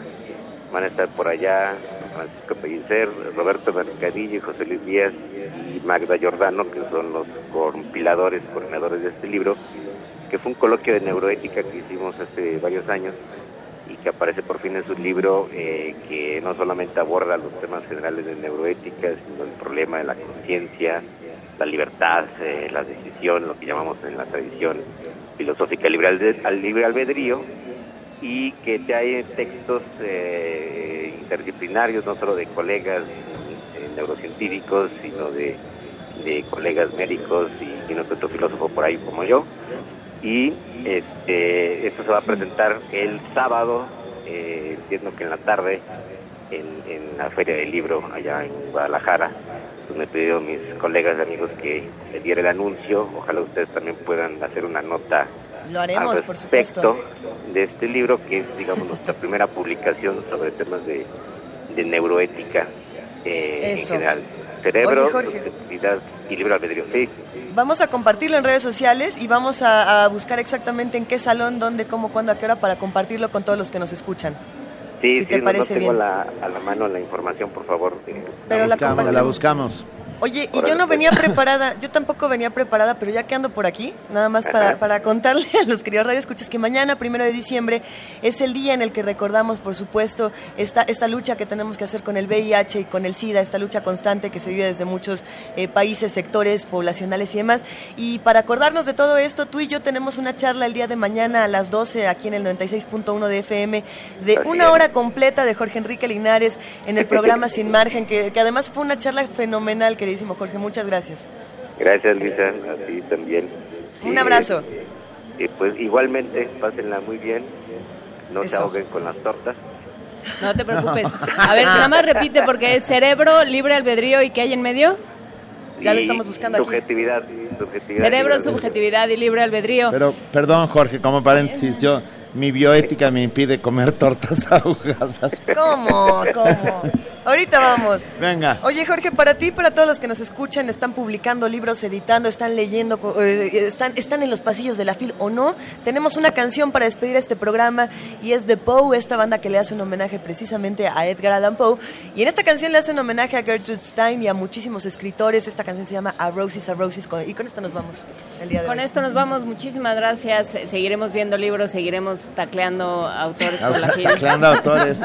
Gracias, perdón. ¿A quién traemos mañana? El, el, enorme equipo, estamos viendo pasar al rector de la Universidad de Guadalajara. Lo saludamos con mucho gusto. Pasó también el de la Universidad de Salamanca. Oye, pero lo saludamos casi. Ya nos vamos, ya nos vamos en este instante. Bueno, mañana vamos a hablar de cocina de, Baja, de Baja California Sur, vamos a hablar de narcoperiodismo, vamos a hablar de ciencia con Sergio de Régules y vamos a hablar del juego de pelota. Venga. Todo, todo eso todo vamos ver mañana. Pero escuchen, hoy también de 1 a 3 estará Prisma RU y por la noche, a las 8 de la noche, prime, eh, Resistencia, modulada. Nosotros mañana a las 7 de la mañana, gracias a este enorme equipo de producción, a todos los que uh, hicieron posible. de verdad, es un inmenso privilegio trabajar con ustedes en Radio UNAM. De verdad, muchas gracias a todos.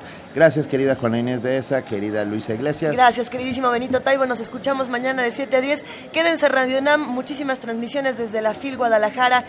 Y ya nos eh, vamos. Nos vamos, esto fue Primer Movimiento. El mundo desde la universidad y Poe. I was laughing with Picasso when she first entered the room. But Gershon, Tristan, Zara, and Man Ray saw her too. There was never any doubt or would try to take her home. But she refused their every move, preferred to be alone. And a rose, a rose is a rose.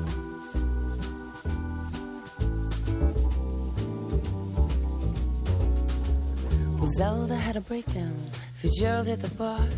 His hand was broken, words were spoken, didn't get too far. Hemingway was smoother, more debonair and fun. But he would say her repartee was meaner than a gun and a rose. A rose is a rose is a rose is a rose, said my good friend Gertrude Stein. She knows that I go to the old tomato and I drink penicillin at night. Jezebel from Israel never read a book. She charmed the literati in a smile. That's all it took. Before her joys will bow, Pound has gone insane. Elliot is paralyzed with thoughts of April rain. When she refused Lenin, he vowed to start a war. Stravinsky beat the rite of spring right there on the floor. And a rose, a rose is a rose.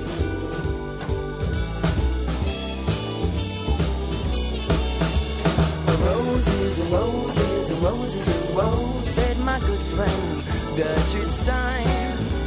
Well, she knows that I go to the old tobacco and I drink enough for the night. And then one night she's missing, a ride soon began. No one could stand the thought of Jesse with another man. I raced down windy streets, I broke into her house. You never guess who Jezebel was kissing on the couch. A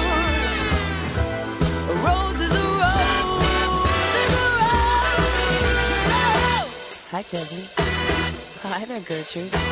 Am I interrupting something? Oh, non, non, non. On fait que discuter de la couleur du café et des sofas.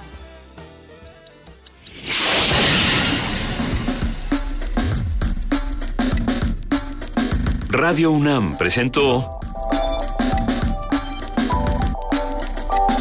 Primer movimiento. El mundo desde la universidad.